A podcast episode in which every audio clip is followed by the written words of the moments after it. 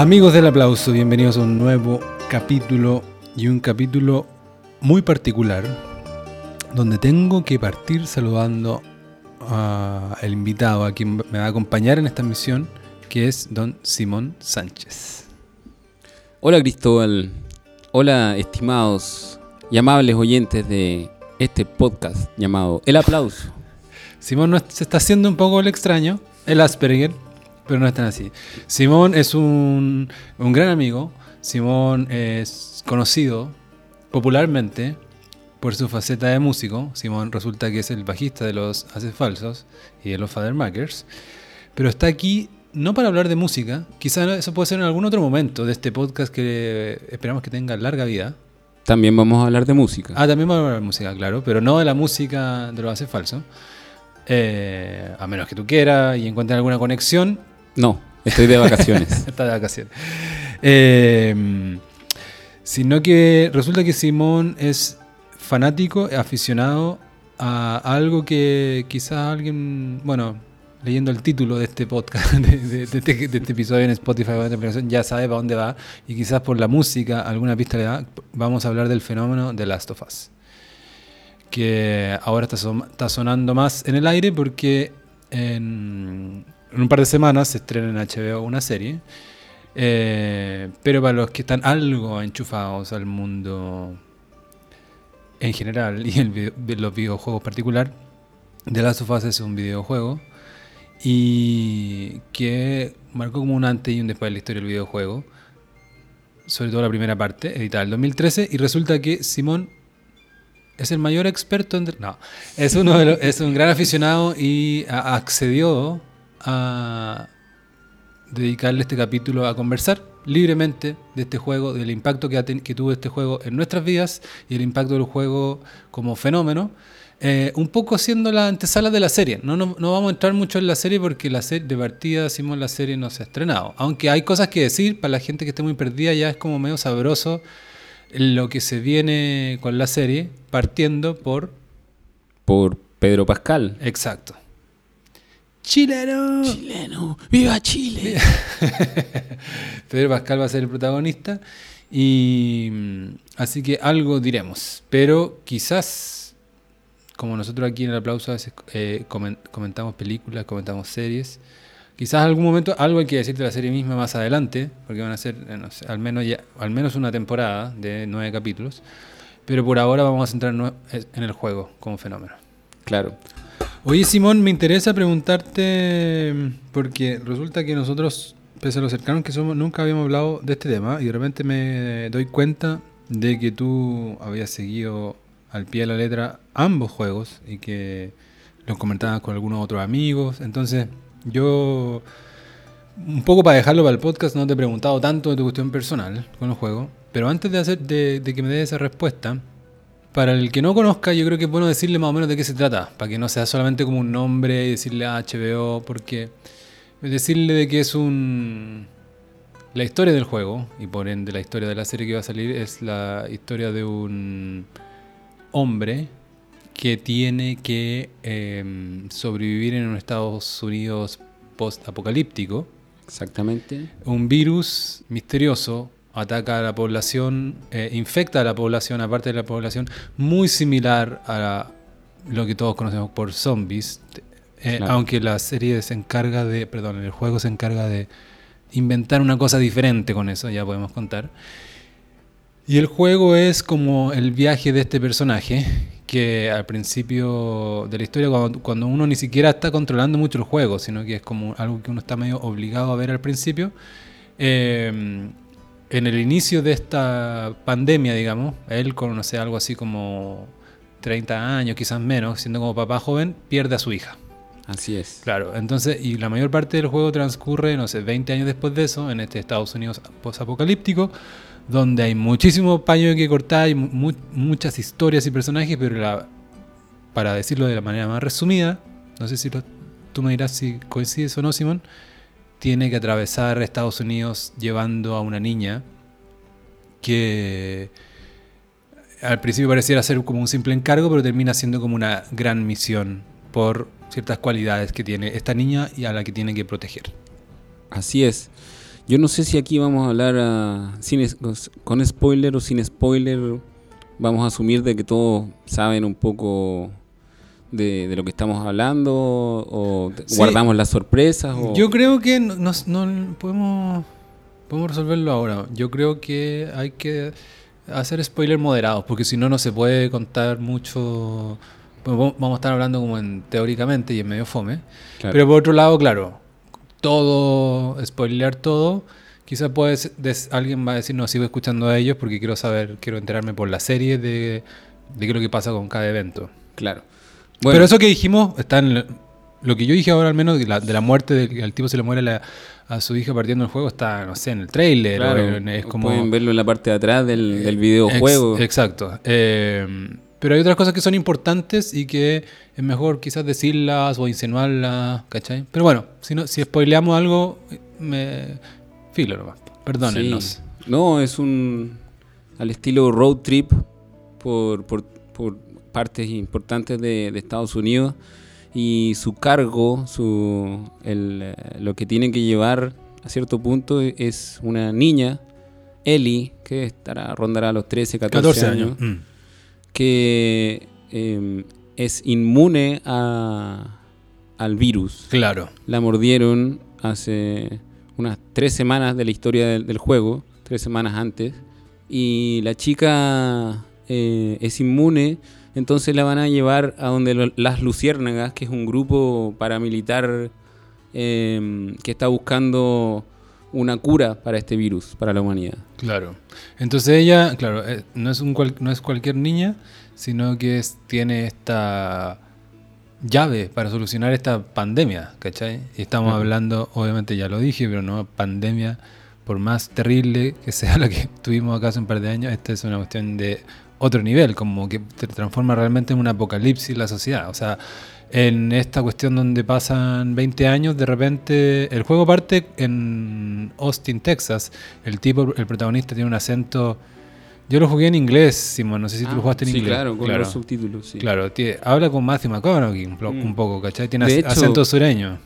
Para la serie, Matthew McConaughey eh, fue uno de los que estaba en la lista para, Mira. para interpretarlo. O sea, Pedro Pascal le ganó a Matthew McConaughey. Sí, con su acento. con su acento de Providencia. De las Condes Oriente, no. Em, bueno, eh, la serie parte en Texas, eh, como el mundo, no sé, muy normal, no se alcanza a ver tanto ahí porque es como de noche, algo pasa y al tiro ocurre lo que ya contamos y, y, y- y- parte y te, te, te dicen esta elipsis de 20 años. Y resulta que el mundo ahora es, es un completo, no completo caos, pero está todo hecho mierda y la gente apenas vive como en ciertos eh, pequeños Reductos. reductos lunares del paisaje. Si uno viera el paisaje completo, ¿cachai? Como desde arriba, como en un Google Earth o algo así, la, la gente no, no, no anda libremente porque es muy peligroso andar libremente. No, Entonces claro. viven estos reductos en cuarentenas, muy militarizados y, y todo muy precario en el sentido de recursos y de mm, también de una sociedad em, dividida o enfrentada con diferentes facciones. Claro, hay- claro. Hay reconocibles tres facciones. Fedra, que representa como al gobierno, que es la federa- Federación de Emergencias, como un poco como la ONEMI, digamos, que son los que representan al gobierno y que tratan de, de alguna forma de frenar este virus y de mantener a la población. Luego tenemos a los luciérnagas, que son los que quieren buscar una cura a este virus y que funcionan eh, enfrentándose a los Fedra también en, en otra órbita. Y bueno, tenemos a los infectados, que son los zombies propiamente tal, que tienen eh, hartos niveles también, o sea, Claro. eh, cuando uno está recién infectado, eh, tiene su apariencia humana, después eh, mutan como una especie de hongo y después ya se transforma en un hongo con, con capas y, qué sé yo, te transformas en un gigante, despe- despedaza a hombres y mujeres. Y eh, tenemos ya otra facción que es la más terrible, que son los desesperados que viven en la órbita, que son, son ladrones, son caníbales, que cazan a la gente para alimentarse. Humanos caídos en desgracia. Oye, Simón, eh, bueno, el juego se lanzó en el 2003, en la época, cerrando un poco la era de PlayStation 3. De hecho, yo lo jugué en PlayStation 3. Eh, eh, tú por lo que me habías adelantado también, También. en su minuto. Hay gente que obviamente ya son casi 10 años, ¿cachai? Y la, y el videojue- la industria del videojuego la, la mueve, en general gente muy, más joven que nosotros. Y hay gente que es muy fanática y que lo jugó después, ¿cachai? En PlayStation 4. Eh, y casi, bueno, y el siete años después, este juego que alcanzó, fue un tremendo fenómeno, el mismo año que salió, elegido el mejor juego del año, las publicaciones más importantes. Y no solo eso, que siempre viene como desde arriba de la prensa, que a veces puede no necesariamente significar algo, pero en ese caso coincidió con un con el que el público se volvió loco, digamos, como un exitazo total. Y resulta que siete años después, el 2020, salió la segunda parte. Entre medio salió el DLC. Un DLC hoy día es algo que es eh, un concepto ya muy establecido en los videojuegos, sobre todo de, los, de estas nuevas consolas, que son las siglas en inglés de Downloadable Content, que es... Se, se- se edita un juego y un año después o algo así se edita como un Una extra. extensión. Una pequeña extensión que te cobra una fracción, pagas por ella, pero pagas una fracción, algo así como 5 o 10 dólares, y te permite, como ya tienes instalado el juego, te permite, usa ese mismo motor y qué sé yo, y te permite mm, jugar más en una, en una historia paralela a veces, o en... Generalmente es como una historia paralela que, com- que complementa lo que ya jugaste y que el jugador agradece mucho porque es como... Oye, me había terminado este juego y resulta que ahora, ¿cachai? Está esta cuestión extra. Claro. Y esa se llama The Last of Us Left Behind. Y mm, O dejados atrás, abandonados. dejados atrás. Y que es muy buena, ¿eh? es muy buena porque está lleno de DLCs que son como a veces cualquier cosa y en este caso es como súper es- súper buena, como realmente te agrega algo a lo que a tu experiencia anterior. No sé si coincides, Simón.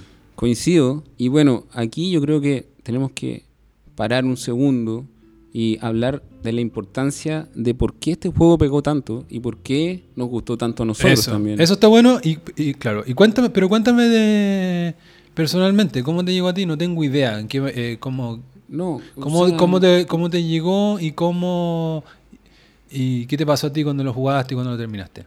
Claro, a- para mí siempre jugar PlayStation con mis amigos significaba jugar eh, Winning Eleven y, y todas sus otras versiones hasta que llegamos a los FIFA. O sea, era básicamente fútbol, alguno que otro juego de pelea o algún compilado que tenía, no sé, pues todo Super Nintendo y todo Nintendo y ahí yo podía sumergirme en eh, mis recuerdos de infancia y, disfrutarlo. Mm, bueno, este PlayStation, o sea, yo tenía mi PlayStation y un amigo me prestó este juego y me dijo, juégalo, eh, de haber sido el 2014, ponte tú el 2015. Y mm, yo la verdad comencé muy tímidamente a jugarlo, como de repente lo que, lo que hablábamos antes, como un juego que no parte rápido, o sea, vas de a poco acostumbrándote a él entendiendo el, el- el mo- el motor de juego, la jugabilidad, qué es lo que tenías que hacer para, en este mundo apocalíptico, eh, post-apocalíptico, eh, armar tu, crear tus armas, qué sé yo, de a poco como encontrar los insumos, esa parte era entretenida.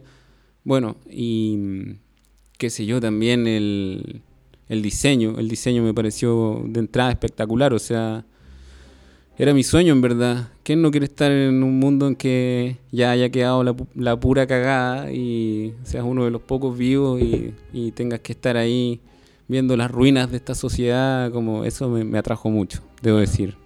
¿Y habías jugado alguna vez un juego de algo que no hemos dicho que es importante, que es como el género de esto? O sea, como técnicamente es un juego en tercera persona, o sea, no es un shooter. No, uno no está viendo la mira de la pistola, sino que está viendo un poco a la persona, pero como que si uno eh, fuera en, en- en su espalda. Como Claro. GTA, para el que alguien que ha, que ha jugado GTA, un juego así Sí. en tercera persona. GTA, Eh, sí, bueno, sí, GTA obviamente lo, lo jugué. Claro, San- pero- pero- San Andreas, Liberty Claro, City. pero ese es como, no sé si ni siquiera es un género, ese es como la modalidad. El género es como eh, terror o survival horror, como se dice. Claro. Eh, eh, qué sé yo, Resident Evil. Claro. Ese es como uno de sus Es grandes referencias también. Sí, pues es, citado como antecedente de ese, porque es muy importante en ese género. Claro. Y, pero yo curiosamente nunca había jugado... No, yo lo jugué en Play 1, Claro. harto pixel y... pero, eh, claro, la historia, tú entendías, pero todo era como más, no sé, más futurista, eh, ficcionado. Pero al entrar en Last of Us, tú como que te das cuenta de que, de que podrías pasar, po- podría pasar de alguna forma. O sea, de hecho, el virus en- eh, con el que se infectan los humanos es el Cordyceps, que es un virus real. No sé si tú sabes, Cristóbal. No. Es un virus, pero que no ataca humanos, sino que ataca insectos, que es un hongo que entra en, eh, en el cerebro de los insectos y afecta su sistema motor, o sea, controla los movimientos del insecto.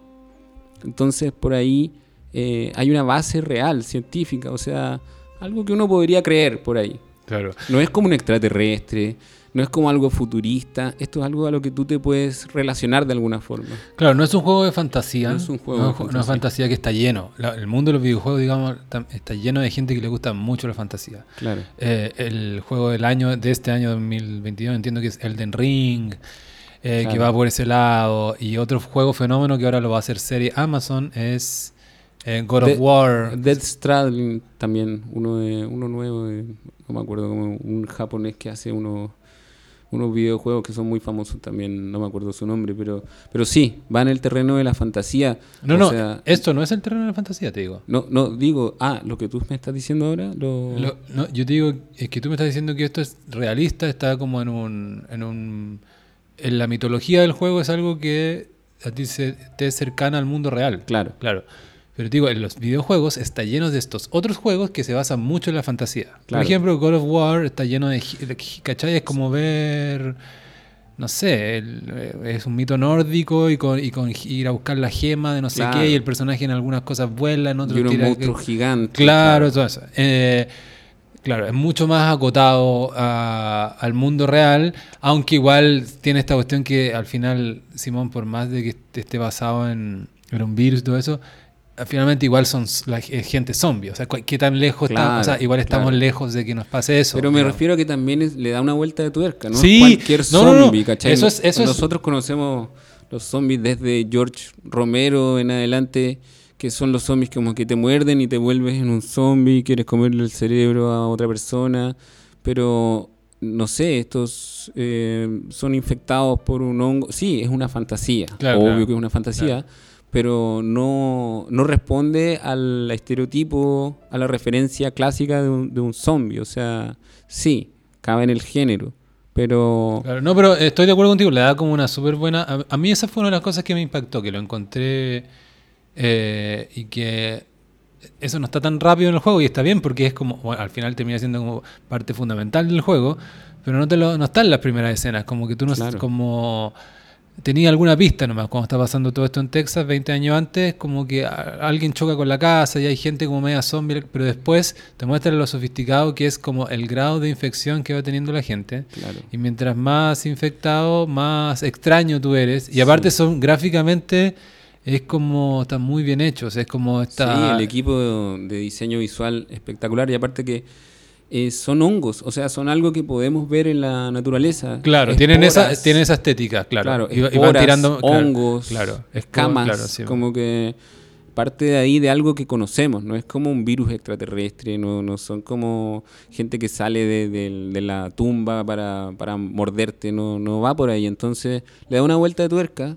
Eh, Bueno, eso me agarró un poco, claro, lo encontré nuevo, eh, eh, qué sé yo, impactante y además eh, lo más importante es la narrativa del juego. O sea, es realmente como ver una película o leer un buen libro en que hay giros, hay personajes que hay arcos, eh, los personajes no son ni blancos ni negros, tienen eh, matices, qué sé yo, eh, son eh, tridimensionales, por así decirlo, en su en sus características.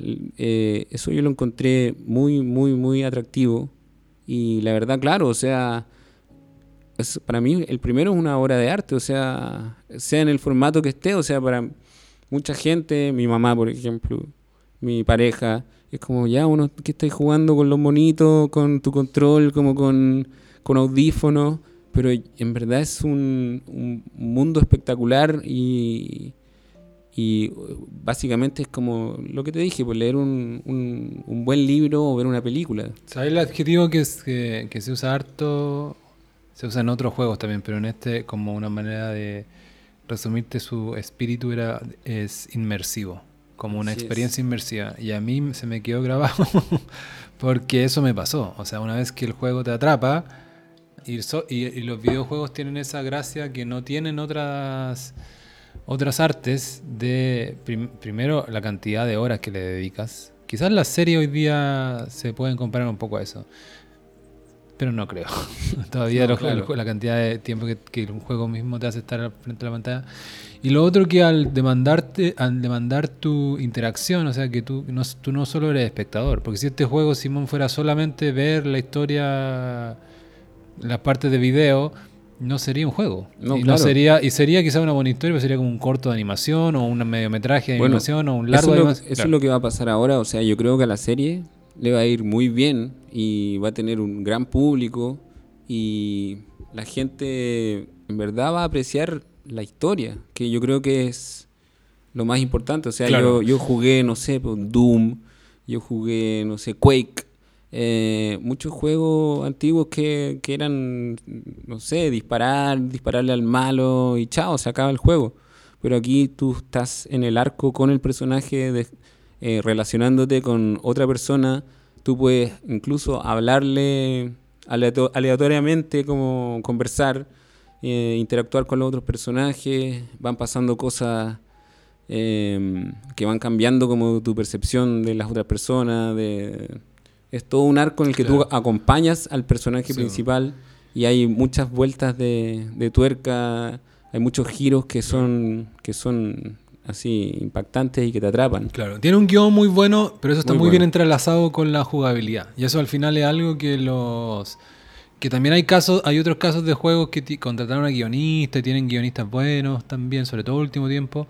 Pero algo pasa de que no tienen, no alcanzan el mismo impacto. No es, no, no, no, no es seguro que teniendo una buena historia tengas un video, un, videojuego eh, bueno. Y acá le resulta, yo creo porque la jugabilidad es muy buena y de alguna manera están entrelazadas, pues, en el fondo eh, claro, hay momentos donde tú estás jugando y se entiende como tradicionalmente a jugar un juego de esta naturaleza que es peleando con gente, usando armas, escondiéndote. A mí toda esa cosa como del género de survival horror, para mí la viví con este juego por primera vez. Entonces quizás tiendo a darle muchos puntos por eso, porque nunca jugué Resident Evil y esas otras cosas. Pero para mí fue bacán igual como... Eh, todas estas cosas de, enfrentar a, tus oponentes o a tus misiones como desde, la precariedad, de, de, tener que esconderte, de tener solamente dos balas o ninguna y ver qué tienes que hacer, ¿cachai? Eh, entiendo que eso no lo inventó el juego, pero lo potenció también, como muchas otras cosas, ¿cachai? También tienes un mérito en eso también. Mm. Y entonces, claro, el, el juego y su atmósfera oscura, como sin y de este personaje, el personaje principal, que es como un descreído y medio, ¿cómo decirlo? Un... Ni siquiera es melancólico, porque es como parte del juego siendo medio nihilista, ¿cachai? Como alguien que no, no tiene muchos motivos para vivir ya, ¿cachai? Y nosotros tenemos el antecedente por esta cuestión que le pasó con la hija años atrás. Entonces el juego... Sí, bueno, y eso te da una, una moral ambivalente. Él es un eh, no, es, en esta pasada es como el bueno, el héroe, pero se da a entender en todo el juego que él también para sobrevivir tuvo que hacer cosas muy macabras, eh, qué sé yo, matar a mucha gente, pasar por encima de muchas personas, porque este es el mundo post-apocalíptico en el que vive. Claro. Entonces lo que yo te decía que eso está bien entrelazado con el gameplay. Gameplay es como tu experiencia jugando el juego apretando botones, digamos. Quizás hay una definición más elegante, pero eso es, y sobre todo hoy día se usa cuando por ejemplo, en YouTube buscas un juego que la gente está hablando y tú quieres hacerte una idea rápida, puedes cometer el error de buscar el juego y te van a mostrar el trailer y no vas, y tú vas a decir, oh, qué increíble se ve, pero al final, si es el trailer, puede ser una, una cosa diferente a la experiencia misma de estar jugando el juego a la mitad del juego. Y eso te lo va a dar el gameplay. Eso es lo que es. Tú manejando al, al, personaje principal o los personajes principales. Y, el gameplay de, The Last of Us es tan bueno como su historia, encuentro yo. A mí me, gustó em, la crudeza, ¿cachai? Como es, es gore, ¿cachai? Pero, el pero tiene cierta belleza, no es, no es Mortal Kombat, digamos, con lo bacán que puede ser Mortal Kombat y ese otro género de videojuego, muy diferente. Pero eh, y es terror también, ¿cachai? Pero hecho como bien en el sentido del gameplay, en el sentido de la dirección de arte. Claro, yo creo que se unieron muchas cosas para hacer este producto tan, tan bueno. O sea, ganó todos los premios posibles el 2014. Se lanzó el 2013, obviamente los premios se dan al año posterior de, de lo que uno lanza. 2014 ganó más de 200 premios, mejor juego del año, récord de ventas y, y bueno tiene el porqué, o sea, jugabilidad, historia, diseño y también, bueno, eh, actores. Y detrás de esto también hay actores, o sea, está Troy Baker, que es Joel, que es el, protagonista, eh, Ashley Johnson, que es Ellie también que después uno como más fan los va conociendo y ve que capturaron sus caras, sus movimientos, sus expresiones, muchos diálogos que fueron improvisados. Eso quizás la, la, gente, porque también estamos haciendo este capítulo para... evidentemente estamos hablando de un tema muy específico, pero nos gustaría igual que tuviera como un atractivo universal la conversación, porque yo creo que es, eh, este juego lo permite. Eh, pero eso, Simón, la gente, mucha gente no lo sabe, eh, de que hoy día los juegos, ligeramente este, este tipo de juegos sobre todo, se hacen con actores. Claro. Se captura el movimiento de los actores, a veces incluso las facciones, los movimientos expresivos de la cara de los actores, y después lo reemplazan con otro actor, o a veces no. En este caso sí, o sea, en el fondo trabajaron con actores de voz y de movimiento y después lo reemplazaron con otros rostros, digamos. Eh, y, la, cantidad de gente que trabaja en un videojuego hoy día es igual, si no más grande que la que hay en, una película, digamos, de alto presupuesto. Y acá en The Last of Us es, es, es, como una es un buen juego para investigar y nerdear en todas esas cosas si uno quiere, porque tiene toda esa... Pese a que ya son, pasaron casi 10 años, el primer juego, y el segundo para qué decir, pero el primer juego ya usó como...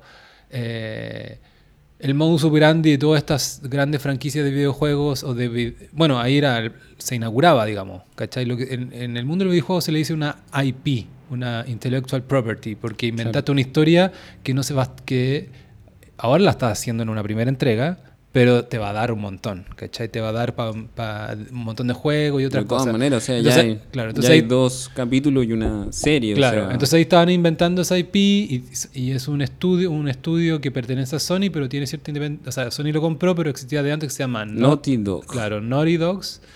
Creo que es Nori. Nori. Nori es como es como mal portado, como ah, un perro mal portado. Claro, perro, un perro malo. N A U-H-G-H-T-I. Eso, Naughty Dogs.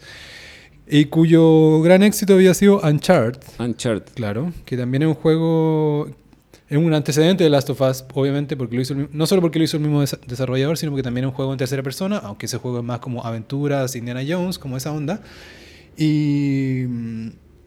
Y claro, y Naughty Dog siendo como un estudio eh, que entiendo que, tampoco es como que sea el estudio más millonario del mundo, pero un estudio grande establecido, eh, está años trabajando en esta cuestión, contrata a gente externa también, el caso más evidente acá y que también es como un punto aparte que podemos tocar después o ahora, cuando sea, por ejemplo, la música, aquí se le, ocurre contratar a Gustavo Santolaya, cuando ya era un tipo que tenía, o sea, ya es conocido, ya tenía dos Oscars, ¿cachai? Por, por banda sonora eh, y cuando lo contratan, al parecer, o sea, entre comillas, como si nada, como si. Ojalá que acepte, digamos, porque en presupuesto no hay problema, digamos. Entonces, como. Pero por otro lado, claro, está, presupuesto no significa que vaya a ser un buen juego siempre, ¿cachai? Entonces, por eso digo que es quizás como una buena manera de explorar. Y acá, para, para alguien que quisiera profundizar o que ya se jugó el juego y no ha cachado, hay, es un muy buen producto, muy entretenido de ver y para en- como una ventana a cómo se están produciendo los videojuegos los últimos años, el documental eh, Grounded. Grounded. Claro, sí. que está en YouTube, que no, que no es un documental de horas, sino que de una hora. Hora ¿cachai? 20. Y te explican cómo se desarrolló el juego. Bueno, claro, lo que tú mencionas es sin duda un ingrediente más para hacer este juego algo importante. La música de Gustavo Santolaya eh, se destaca mucho. Eh, son instrumentos sudamericanos, es como que la pampa. Yo escucho ahí eh, música argentina y charango, eh, bombo liguero, guitarra, eh, banjo. Eh, yo lo que encontraba impresionante es que, no sé, un niño en Japón o un niño en Alemania eh, o una persona, no sé, en, qué sé yo, Filipinas o Rusia, esté jugando este juego y esté escuchando esta música que para nosotros es, es- es más común, o sea, un folclore latinoamericano como que me lleva a la Pampa Argentina, qué sé yo, o sec- sectores de Chile y, y que esté, que sea parte del juego, también lo encontré muy, Claro. muy Pero, atractivo. pero son. el- mira, escuchamos. So- son elementos de eso nomás, Simón, porque para que la gente no crea que están va a escuchar como una canción de Yapu. En el fondo es. Pero más o menos, un ¿Por qué instrumental. se escucha tan bajo? Perdón.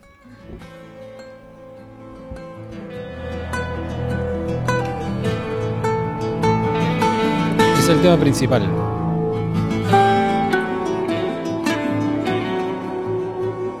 Bueno, nos- para los que no sepan, Gustavo Santolaya es un productor argentino famosísimo. Produjo eh, Corazones de González, de Los Prisioneros y mil cosas más. O sea, Claro, y en su segunda parte de su carrera se volvió como compositor de banda sonora y la y de hecho la historia la cuenta, me parece que en Grounded un poco y si no se complementa con un otro video que sacó PlayStation es donde no es un documental aparte, pero es como un clip aparte de 10 minutos donde profundizan aún más en la música. Entonces ya no sé en cuál de, de las dos está exactamente, pero viendo un poquito viendo con, con esos dos ya está la historia de Santolaya en The Last of Us e incluso y sus antecedentes, porque él cuenta de que se metió Santolaya en la en Hollywood eh, gracias a The Insider, no sé si cacháis esa película. Em, eh, de Michael Mann, sí. claro. Lo llamaron, me parece que Michael Mann o alguien de esa película que había escuchado su disco Ron Rocco. Y su disco Ron Rocco fue lo que yo puse al principio de lo que abrió la cortina de este podcast. Es una canción que se llama De Ushuaia a la Quiaca, de Ron Rocco, el disco Ron Rocco. Y parece ser como una canción de Last of Us, pero es como, tiene 15 años antes de que existiera el juego. Y Ron Rocco es el nombre de su álbum y es el nombre del instrumento. Eso que está tocando ahí, que pareciera ser como, no sé, charango o tiple o algo, Claro. es Ron Rocco, que entiendo que es, es argentino, ¿cachai? Y entonces le pidieron eh, hacer música para The Insider y él hizo como una música similar a la onda de Ron Rocco. Y después lo llamó, después hizo la banda sonora de... mm, Después de Insider hizo la banda sonora de Secreto en la Montaña. Y con eso se Ah, ganó el Oscar. perfecto, claro, y sí. al año siguiente... gran- Me parece que hizo la de Babel o alguna de estas películas de, de, de Iñárritu que yo no la he visto todas. Eh, y ganó el Oscar al año siguiente. Y que fue una cosa como wow, pero también fue como wow, ¿qué onda? Si también es como el, el Oscar a la mejor banda sonora, en medio esquivo, es como que no sé, Morricone no tenía ninguno y este coño tenía dos. Entonces fue como. Y ya con eso, que imagínate, ya con uno te basta como para tener toda una carrera después, ¿cachai? Y como medio solucionado económicamente tu, Bueno, tu merecido. horizonte y este one tiene dos. Entonces, claro, y después de eso, no sé si exactamente después, te- seguramente tiene otras bandas sonoras por ahí, qué sé yo, lo llamó Neil Druckmann, Neil que, es, que es una- eh, un personaje que donde deberíamos detenernos un poco, porque también... Bueno, claro, o sea, el que se le ocurrió todo Es esto. el director de este juego. Los juegos hoy día funcionan con un director creativo o director general que es, es, es, es homologable al director de una película, digamos. Claro, o sea, tenemos que so- cumplió dos funciones, o sea, escritor del juego, o sea, al que se le ocurrió la idea, un poco la- el arco narrativo, lo que iba a pasar, y también director del, del juego. Eh, rol que compartía con Bruce Straley eh, en el primer juego, eh, que después en el segundo él se fue de Naughty Dog, Bruce Straley, que era su codirector, y yo creo que se notó mucho su ausencia. Yo no había cachado eso, en parte porque en el documental, o sea, yo sabía que eh, habían crédito de, de- de ese tal Bruce, había estado como crédito en, en la escritura de la historia, pero en el documental Grounded eh, se muestra que, que Neil Druckmann es el Sí, director, el- el, el jefe. el jefe, El que claro. está por sobre todos los miles de departamentos que hay Mm. y que obviamente tienen mucha importancia. Hay un director de arte dentro del juego, hay un director, hay un diseñador, se me- se- no, no me, no me acuerdo de estas cosas más técnicas, pero en el videojuego, hay fe- y hay, que hay una diferencia importante con la película, son muy importantes la UI, la, la User Interface, ¿cachai? Claro. Y hay un director de eso, ¿cachai? Y, el y se gastan muchos recursos y todo un departamento para decir Alguien podría decir, claro, es como hacer el menú, pero es mucho más que eso, porque los juegos tienen como una suerte de menú constante, que tú necesitas acceder todo el tiempo. Y eso en el juego también está es muy rico, está muy avanzado, como es muy limpia la pantalla, ¿cachai? Y es como... Todo tiene que... lo- la- entiendo perfecto porque la industria invierte en gente que se ocupa de eso, ¿cachai? Porque tu experiencia debería ser como...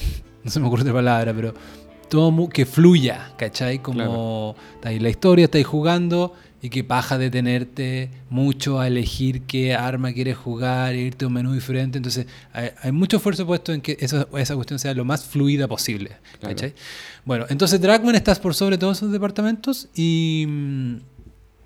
Y Dragman, claro, en el documental se muestra que él como Santo- con Santolaya son como con pinches, ¿cachai? Porque eh, yo vi la guay y me pareció fascinante y también me dio como una suerte de envidia por, por no sé, no sé a cuál de los dos envidia más, pero como que rica las pegas, ¿cachai? Como Dragman diciendo llamé a Santolaya, hazte música del juego, caleta de meses para hacer la weá y Santolaya.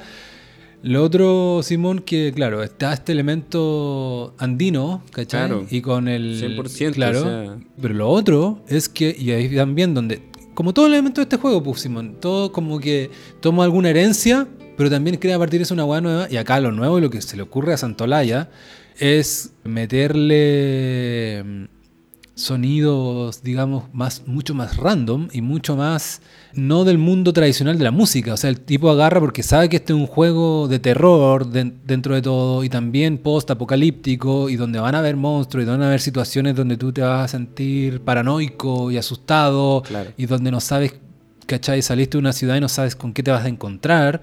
Este bueno agarra unos tubos de PVC para tocar pa- pa- como, lo- como instrumentos de viento, agarra una guitarra. Eso tiene un nombre, pero se me olvidó. Hay un arte que es intervenir los instrumentos eh, de manera eh, extraña, con elementos extraños, ¿cachai? No como, ah, voy a agarrar la guitarra, le voy a poner unas cuerdas debajo. No. O sea, podría ser, pero ese es como el punto de partida. Es como son Claro. mucho más locas, meterle clavos, meterle unos desatornilladores acá, ¿cachai? Y tiene un montón de esa weá. Sí. No, la, la importancia de la música en este juego es fundamental. Tanto que Santo Olaya lo, le hicieron su render 3D y en el, en el juego Last of Us 2 sale tocando en el pueblo de Jackson. Ah, nunca caché. ¿No cachaste? No caché. Sale con un banjo sentado. Hace un cameo, o en- más de un hace- cameo. Hace un cameo 3D, su personaje está tocando un banjo. Pero es como en un una, bar. en una de las escenas de. Todo esto tiene nombre, pero se me olvida. Porque cuando uno está jugando este juego o este tipo de juego, hay escenas donde uno no puede hacer nada, ni siquiera poner pause, como que estás obligado a ver un pequeño clip. ¿Es No, una no, de no, esas? no esas? es un clip, es Ah, cuando, bueno, finalmente en el juego 1, eh, Last of Us 1, ter- eh, eh, terminan todos eh, a salvo en una ciudad protegida que se llama Jackson. Y bueno, el, el segundo juego parte cinco años después de, de que termina el primero. Y no, él está recorriendo Jackson y afuera de un bar está Santa Olaya con una silla mecedora y un gato tocando el banjo. O sea, así importante, lo, lo incluyeron en el juego de Fracas- cameo. Fracasé como fanático porque no me, no me acuerdo. Jugué ambos juegos a cabalidad, pero no me acuerdo de esa escena. Mira, Eh, estoy aquí para complementar bueno, tu- Eh, muchas de las cosas que estamos diciendo, Simón, se podrían resumir en atmósfera. A mí eso también me impresionó. Una vez que estaba metido en el juego, me, me, me embobé con la atmósfera del juego. Como te pasa con una buena, buena película, alguna buena serie. Y déjame contarte un poco cómo fue en mi caso. No, no tiene nada como tan particular, pero yo también para no entrar en tantos detalles, tenía una relación con los videojuegos similar a la tuya, muy de los 90. También eh, le dediqué como muchas horas también cuando chico. También crecí como con una culpa de jugar muchos videojuegos también. Yo encuentro que me hizo bien, y a ti también. O sea, Sí, es demás, parte del pero, pero, que- pero no sé si esto te habrá pasado a ti, pero. Y, no- o- y si no te pasó, no creo que te suene tan marciano, por- porque. Los videojuegos ahora están más establecidos, a veces los niños, pese a que los controlan y todo, es una weá que, no sé, pues ahora, eh, sobre todo a fines de año, ¿cachai? Como piden sus consolas y qué sé yo. Eh, antes había, era algo más nuevo, ¿cachai? Cuando nos tocó a nosotros, ¿cachai? No, en, la- en los 80 fue muy poquito porque era el Atari, era como algo más escaso y qué tan inmersivo puede ser jugar Pong. Nadie se va a quedar tan pegado, No, tanto rato. no mucho. Pero después en los 90 resulta que con el Nintendo y con los juegos un poquito más desarrollados, eh, era un escenario más nuevo. Y en mi caso yo estuve, no sé, me, como que los tenía, pro- los- yo tenía prohibido ir a los videos, como a los flippers, a los arcades. Tenía prohibido. Y, yo, y yo crecí con eso y a mí me encantaba. Entonces yo iba a escondidas o me retaban o como algunos dramas familiares por ahí. Hasta después tuve una consola en la casa y ahí pude jugar más libremente, pero después también cuando entré a la uni- a la universidad yo sabía que si me metía a jugar algo, si me compraba alguna consola, ¿cachai? Era el vicio. Eh, Me iba a enviciar, ¿cachai? Como que nunca tuve una actitud, nunca crecí con una cosa como no resuelta saludablemente, como una relación más, ¿cachai? Como hoy día yo veo a mi sobrino y tiene una relación más saludable, no, No, no. automáticamente, obviamente están, están limitados a No, ciertas horas que pueden o sea, jugar y todo Estamos eso. hablando de una generación en que hacer videojuegos y jugar videojuegos es una carrera. Claro. Puedes hacer ganar dinero Claro. haciendo eso. Por ahí, sí. que no- eso- que no existía en Esa es una buena época. manera de ilustrarlo, claro. Entonces, claro, yo, yo soy, un- soy una persona que cacha de eh, videojuegos, pero no para nada cabalidad. Me perdí algunas como generaciones de consolas entre medio porque tenía esto de que yo decía, mejor me salgo. Eh, también lo- los videojuegos se, se empezó a volver algo caro. También yo en la época de la universidad no tenía tanta plata, entonces como también Claro. comprarse una consola y tener juegos tampoco era como, eh, ¿cachai? Como algo que podía ser como de la noche a la mañana. Entonces, un poco colgándome de eso y de que, ¿cachai? Como pasé como algunos años fuera, ¿cachai? Pero siempre he vuelto. Y, uno de los momentos, y uno de los momentos que volví fue como para la época del PlayStation 3 de Last of Us. Y, y de hecho, tenía un PlayStation prestado. Y lo estaba usando un poco para jugar FIFA, algún otro juego quizás, pero eh, bueno, GTA V también es un juego. Sí, es una- claro. GTA V es un juego que yo eh, que, que es, es muy diferente a este, pero pero es un fenómeno en sí mismo y también tiene todo mi respeto y también lo jugué y, y dediqué muchas horas.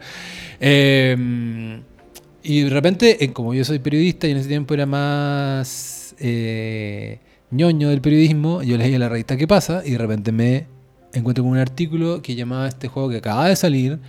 Un periodista decía que era como... Un fenómeno. No, más allá, no, me- se me quedó marcado todavía porque era algo diferente lo que decía.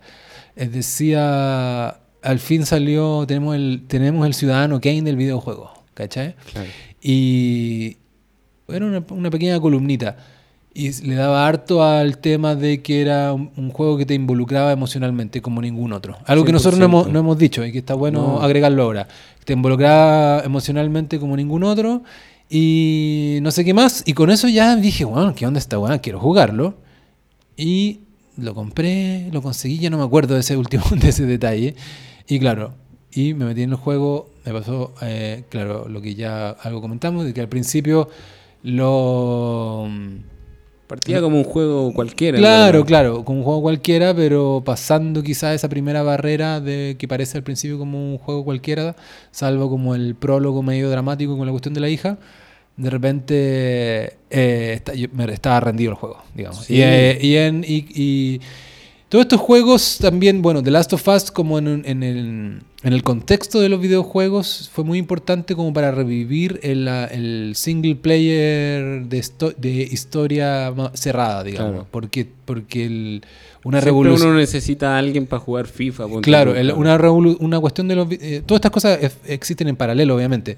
Pero en los últimos, no sé, 15 años del videojuego fue muy y coincidiendo con el auge de Internet, fue muy, fue muy revolucionario y acaparó mucho el multiplayer, ¿cachai? Estar jugando, tú decís FIFA porque eso es lo más que tú tenías a mano, pero Claro. está lleno de juegos, Simón, que se juegan online con otra gente, ¿cachai? Mm, Como sí. el fenómeno de los últimos cinco años es como Fortnite en ese sentido, Sí. o antes los Call of Duty, entonces como...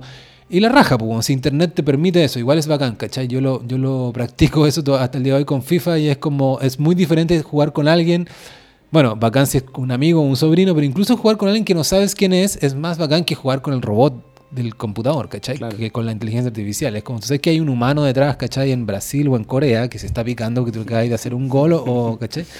Eh, entonces, claro, no se trata de, de- de- de- contraponer estas dos cuestiones, si, si ambos tienen sus propios méritos, pero eh, eh, The Last of Us, re- entre sus muchos méritos, está como haber revivido esta cuestión como de y haber como impulsado esta cuestión del single player, o sea, tú lo vas a jugar solo y una historia cerrada, ¿cachai? Claro. Porque también está esto del mundo abierto, también hay juegos en la raja en esa weá, yo ya mencioné GTA V, ese Ghost eh, of. ¿Cómo se llama? Ghost of. eh, Tsushima. Tsushima, que vino después. eh, Y hay muchos más también. Claro, no, sí, po. y Red Dead Redemption, que es de un western, es Claro, mundo abierto sí, también. sí. Y, el de las sofás podría también ser mundo abierto, no cambiaría quizás como tanto, pero eh, al ser cerrado y al decir como eh, esto depende de ti, del juego y de la historia que te contamos, pareció un poco una película eh, por momentos y tienes que dedicarle unas entre 40, 60 horas y te lo vas a terminar, ¿cachai? Eso es. Y esa cuestión lo, lo impulsó de Last of Us y después de The Last of Us como... Y también hay como una cosa de business y de negocio ahí, ¿cachai? O sea, después de eso salió, se potenció, no sé, pues, eh, God of War. O sea, God of War era una franquicia anterior que existía también para el Play 2, y, ¿cachai? Y quizás antes. Pero medio que hicieron un reboot y es de un estudio chico que se llama Santa Mónica, que también pertenece a PlayStation. PlayStation funciona con estudios y con estos desarrolladores como satélites que tiene, como que nos que los deja como aparte y los compró y ¿cachai? es como hagan su, ustedes hagan su pega, como para no para que mantengan cierta independencia, imagino yo. Bueno, y Naughty Dog es uno de esos y Santa Mónica es otro. Y Santa Mónica hizo, no sé, dos años después de Last of Us, este God of War, y es como, en vez de tener una niña, tiene un niño. Claro, ¿cachai? sí, y pues, es se como... Y uno, bueno, bueno, hay que citar también a Cesarito que habla del Last of Us 2 en YouTube. Y bueno, él también hablaba mucho de esto porque después de Last of Us todos tienen como...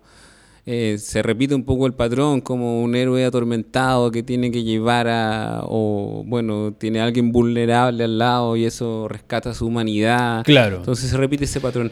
Pero lo que tú decías, eh, yo lo recojo también, el, el grado de...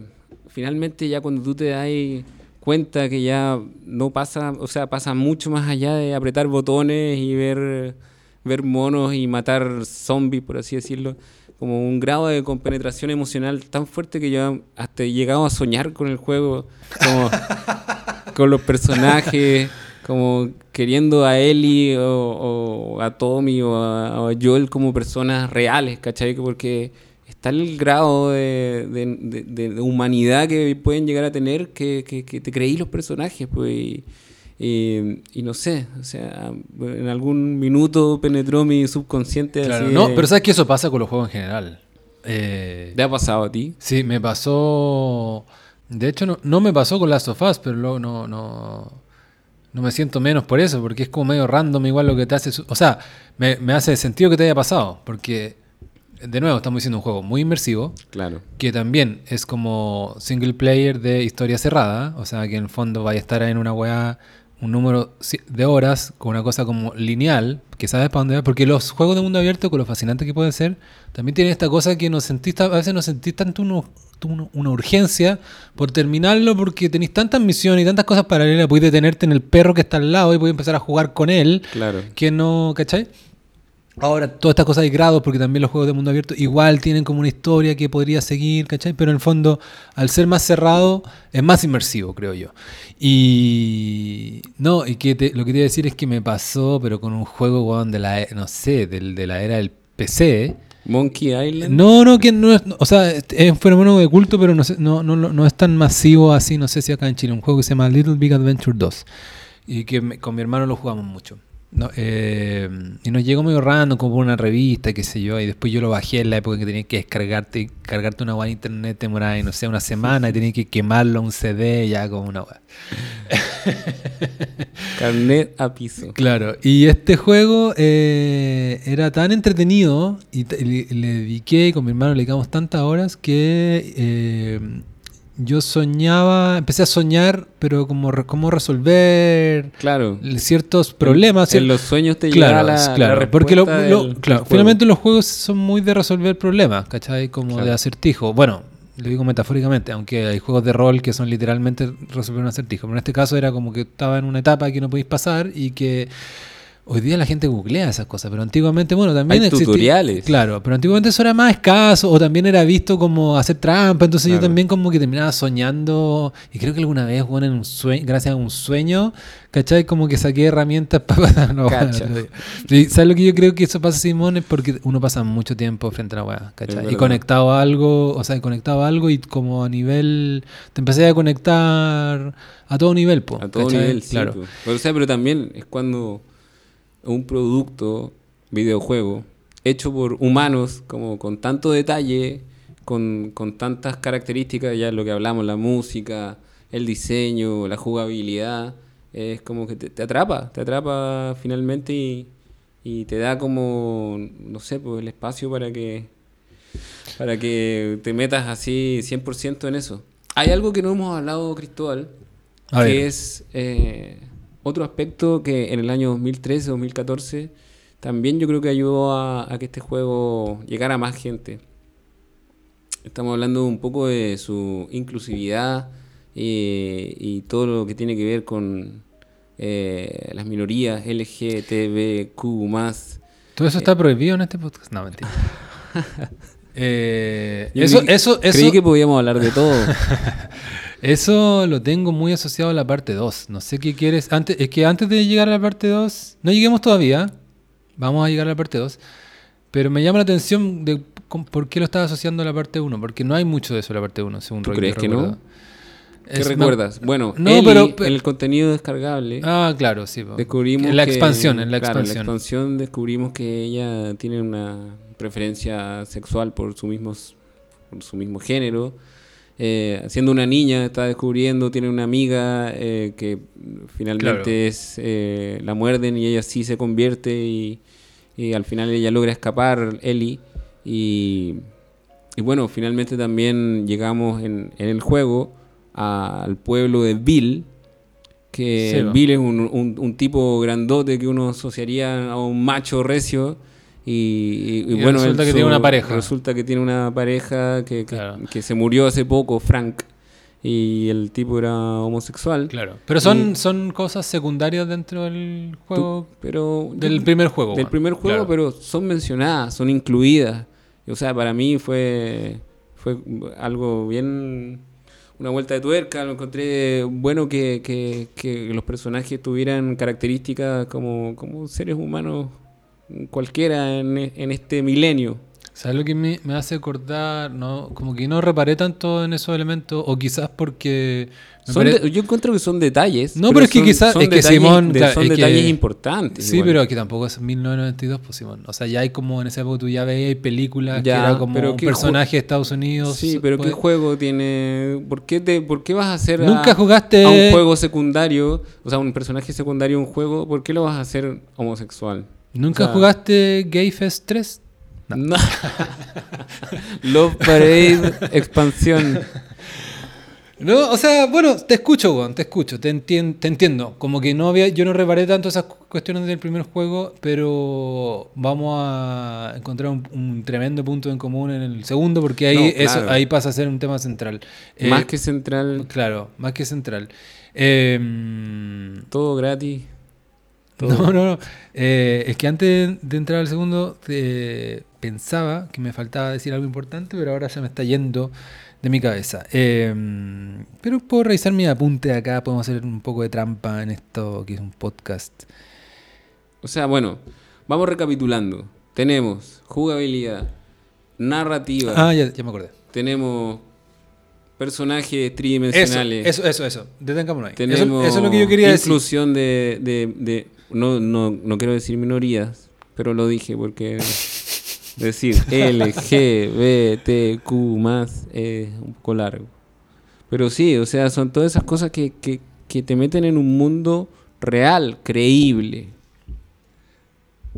En eso, en eso me quería detener yo, Simón, en, pero en específicamente en los personajes, en Joel y en Ellie. Eh, hemos dicho un poco algo de Joel. Joel es como, de, como protagonista, pero el juego no sería eh, lo que es sin Ellie. Y es probablemente la mitad del juego, diría yo, eh, Claro. del primer juego. Y es, y es como una de las cosas Así como hemos dicho, como hay otras cosas que te van atrapando y van haciendo tu experiencia más inmersiva, la música, la jubilada, la historia, bla, bla, bla.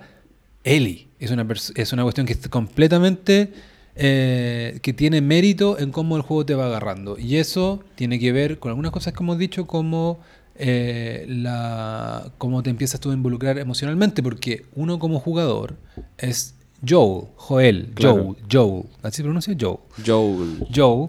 Eh, y de repente tienes esta niña que es como... Que tú básicamente la estás cuidando, la estás llevando a un claro. lugar. Y de repente tú, te, tú, tú, sobre todo como jugador hombre, quizás te vas sintiendo... Lo que estás com- empiezas a compartir el viaje de el viaje o sea es un viaje literal pero también un viaje metafórico mental psicológico de pasar de que casi que encontrar irritante a esta niña ¿cachai? en la historia y también como al principio en los combates medio que es como y pasa en otros juegos también que a veces que a veces que el que está al lado no te ayuda ¿cachai? Claro. claro, Eh, y a después a hacer como que tú te sentís tu papá su papá ¿cachai? como como un- como un- a, a- a sentir como que te importa realmente lo que Sobre le pase todo en este juego que partimos con la pérdida Claro, de eso es una como- niña de la edad más o menos parecida. O sea, Claro, tú claro. estás como recuperando a tu hija. Claro, realmente. pero eso el juego lo hace bien, porque si fuera así tal cual como decís tú en la primera escena sería súper chulo y sería como de una teleserie barata. Pero acá pa- se- te demoráis un rato en hacer esa cuestión. De hecho, pareciera como que a nivel consciente, Joel es como. Está tan nihilista que jamás se le ocurriría hacer esa conexión y es como, ya, ¿dónde tengo que dejar, dónde tengo que dejar esta cabra? ¿Cachai? Como que pareciera el juego al principio. Yo no leí tanto el juego, o sea, leí esta cuestión y estas frases grandilocuentes como de. como el nuevo. que el, el nuevo. El, el- Citizen Kane. Citizen Kane del videojuego, que en su tiempo me pareció bueno, ahora me parece un poco ridículo porque están encima, digamos. O sea, el juego pues, es súper bueno, pero Citizen Kane pasaron 50 años para que la gente la considerara como la, la mejor de la historia. Pero bueno, me, en mi caso me, y en el caso de la mayoría, yo siento yo que el- de las historias de persona, que la gente tiene con el videojuego, el tema de él es muy importante y, como, y tú como vais sintiendo como te empieza a importar, ¿cachai? Y te empieza, y empiezas a tener una relación incluso como, no sé, de- eh, tú, tú eres padre, yo no soy padre, pero yo Sí, sentí una claro. cosa así, A o, mí- o- o como una cosa como platónica, ¿cachai? Que tú te empieza como a gustar el personaje, pero, pero como... Yo que soy papá de dos, dos niñas, eh, me pegó también mucho por ese lado. O sea, la vulnerabilidad en un mundo feroz, eh, tratar de proteger a alguien, eh, me resonó mucho. Claro, y lo que tiene, y aquí quizás podemos hacer un poquito, aunque no es algo tan, tan esencial de la trama, pero una de las cosas más bacanas del primer juego, Simón, y de las cosas que yo mejor recuerdo, es cuando uno empieza a manejar a Ellie. Ah, y bueno, claro. claro, Ese, y eso está- ese es un gran spoiler. Claro, sí. no, pero eso, pero eso está, está muy bien, pero no es tanto un spoiler de la historia, es como un Claro. spoiler de la experiencia de jugarlo. Pero está muy bien hecho, porque al principio es como, como muy precario, tú te sientes más vulnerable, porque vienes de este tipo que se la sabe toda un poco, Claro. ¿cachai? Que, más, que que ya, fuerte. además tenías ya en la jugabilidad tenías ya un, montón de herramientas, herramientas y armas, claro, tú ya te sentías Pero poderoso. aparte, digámosle a la gente que el- eh, una de las cosas ricas también de controlar el juego es que incluso al principio, cuando tú puedes no tener tantas armas, eh, yo le doy un bueno para los combos, digamos. O sea, Claro. y es como capaz de, de, de, de, enfrentarse fácilmente. Y es una, también es una de las eh, grandes absurdos del juego. Porque, ¿cómo voy a agarrarte a combo con unos buenos que te quieren morder No, no sería como que te estáis regalando si le pegáis un combo en, en los dientes, no te está, no te vas a infectar rápidamente Sí, del po. virus. No, pero es que no conviene pegarse, eh, agarrarse a combo mucho con los zombies, po. Pero, no, pero, pero, con los, los, prim- los, los primeros. los, primeros, los, los que están recién infectados. Claro. Hay Eh, harto combo con ellos y sí, no- eh, no- eso no cierra mucho, pero es un juego.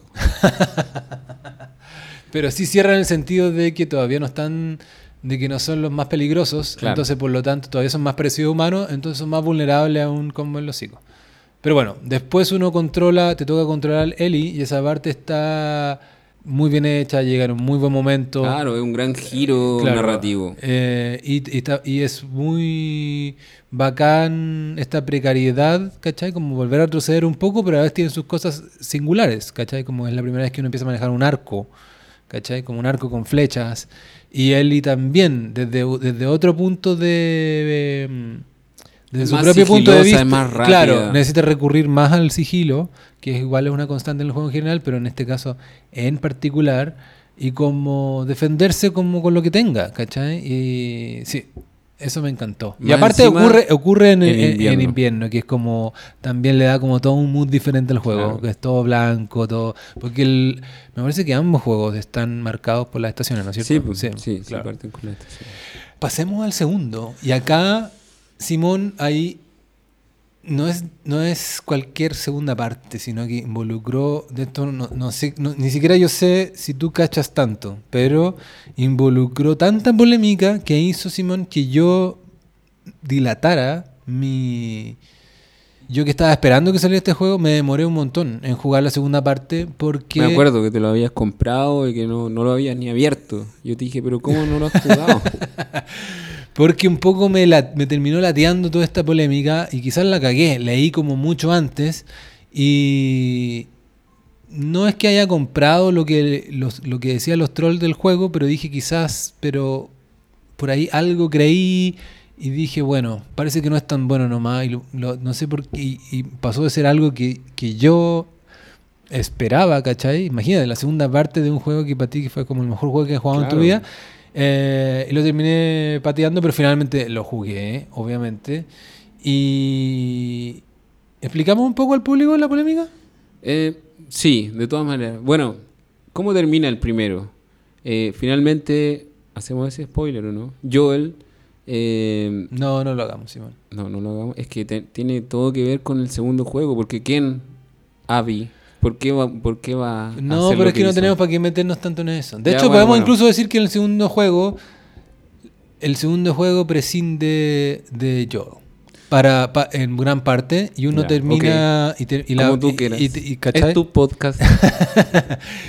Eh, es que estamos, haciendo, estamos eh, diciendo esto on the fly, ¿cachai? Como lo habíamos conversado antes, pero se me ocurre que, por- que, que podemos proteger algunas cosas, ¿cachai? sí, sí, sí, sí, Eh, se puede hacer. sí, y que, o sea, si bien podemos mencionar a, a Abby o Abby, ¿para qué nos vamos a meter tanto en la minucia de estos nuevos personajes? Aunque sí me parece importante mencionar por como algunas tendencias y cosas y como para que diferencian a- al segundo juego del primero. Pero ya, mira, la polémica básicamente que se armó, como típico en esta era de internet, se armó como una polémica antes de que el juego se estrenara. Y hay muchas Es que cosas hubo- muy... hubo- yo también, yo estaba, yo al revés que tú, eh, yo eh, terminé el primero, lo jugué dos, tres veces, después...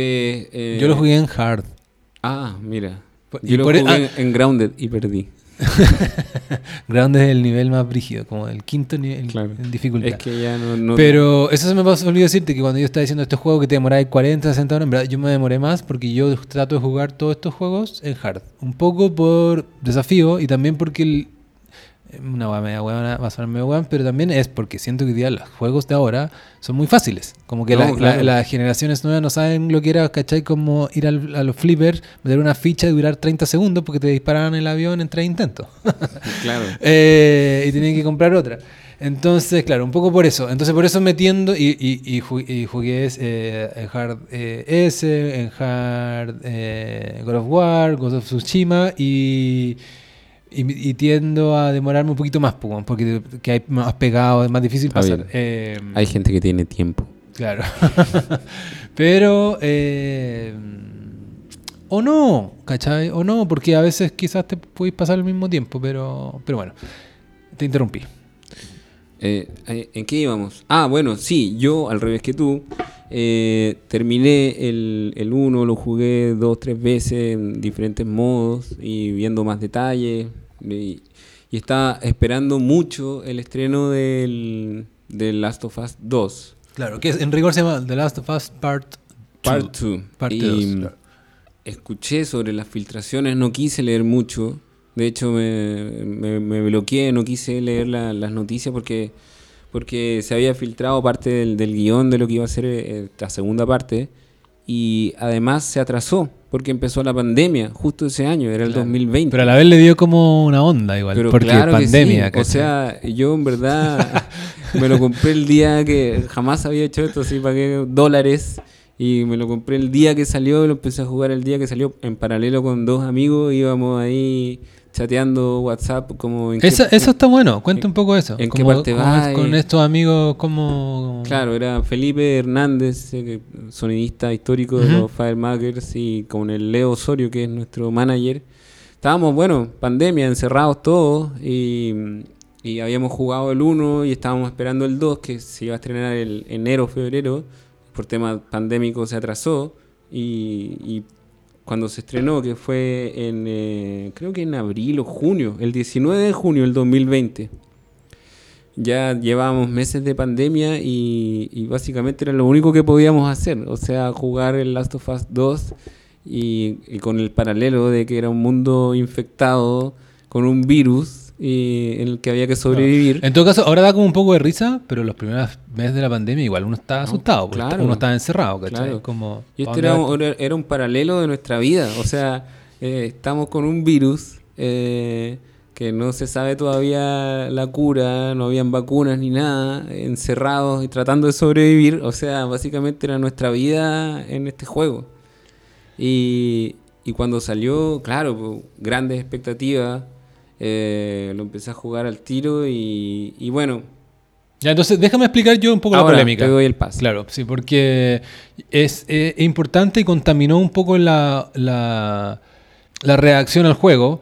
No del 100%, sino de la gente que está más online, como yo, la gente que le gusta como leer las discusiones y los medios y qué sé yo. Porque también mucho el juego, hay gente que está se aísla de estas discusiones, también gente muy chica que no le interesa, no sabe, no sabe lo que es como el concepto de políticamente correcto o qué sé yo. Entonces ni le interesa esta discusión y juega el juego, la parte 2, la 3, la que queráis. Pero la parte importante de la discusión del- del- de la experiencia del juego se contaminó por un debate que hubo online de que el juego, desde antes de su estreno, se filtró y que el juego habría tomado unas decisiones que iban como en contra del espíritu del 1 o sacrificando algunas cosas del 1. Y entre otras cosas, que este era un juego de que habría hecho a la protagonista eh, lesbiana, ¿cachai? Y que le daba mucho con ese tema, ¿ya? Eh, Absolutamente. y claro, y las críticas serían como que esto, ¿cachai? Era eh, como innecesario o como forzado. Y, Yo y- lo y- encontré una abierta provocación, Claro, la verdad. pero- como que- Y lo otro es que los reviews empezaron a salir, sobre todo eh, quizás el caso más emblemático es de IGN. IGN es como una suerte, así como está Rolling Stone de la música. eh, IGN es como el, el medio de referencia, es- no es de papel, es online solamente, de los videojuegos. Y sus reviews, sobre todo sus reviews de video, son entretenidos, pero también se generan muchas reacciones y muchos comentarios de YouTube. Entonces, el, el, el- el review del, del, del Last of Us 1 eh, de IGN es muy bueno. De hecho, es como. Y el de GTA 5 es como una obra de arte. A mí me gustan los reviews así de YouTube de, de IGN.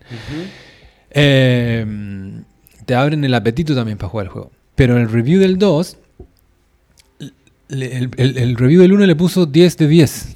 Fue- entonces IGN fue como de los primeros también en como echar a andar esta bola del, del primer juego y que tenía daba el ancho, digamos, porque efectivamente era una masterpiece. Yo tam- yo cuando yo no tengo problema en decir que el primer juego es una obra pero maestra. Claro, obvio. O sea, yo Y el- complemento, o sea, el primero es un juegazo. Claro. Es una obra de arte. El segundo es un buen juego, pero no, no, Bueno, no, no, no le llega. El review, el, review de, el, el review de IGN del segundo era otra obra de arte, ¿cachai? O sea, le- no me acuerdo co- 100%, Apañaron. pero le pusieron 10 de 10, me parece igual.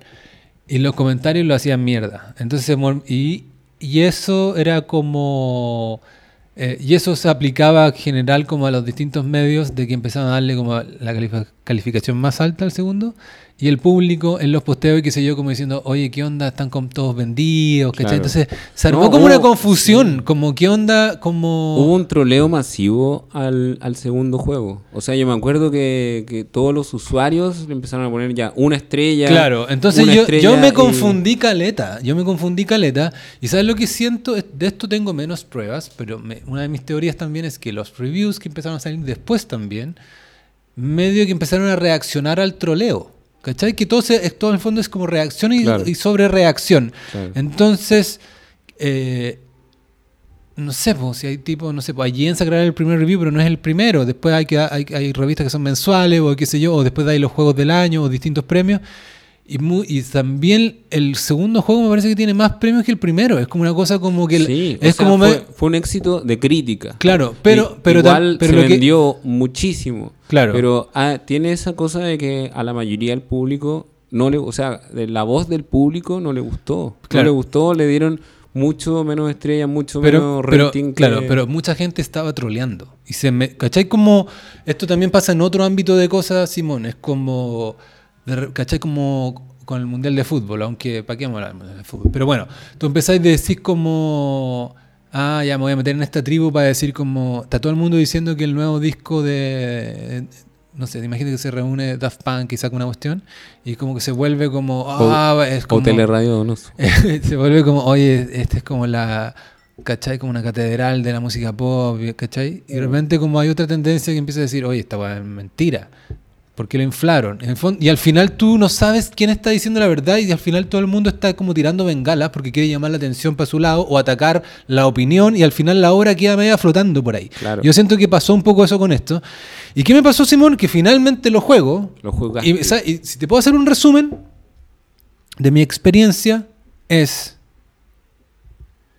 Tenían razón los trolls que decían que este era muy woke. No sé si tú estás familiarizado con ese Sí, sí, concepto. sí. Ya, que es que, tú, que tiene mucha cuestión Claro, forza- no sé si forzada, de, forzada. claro, de, de, de minorías, ¿cachai? Claro, como, en este caso la El borrador de la constitución.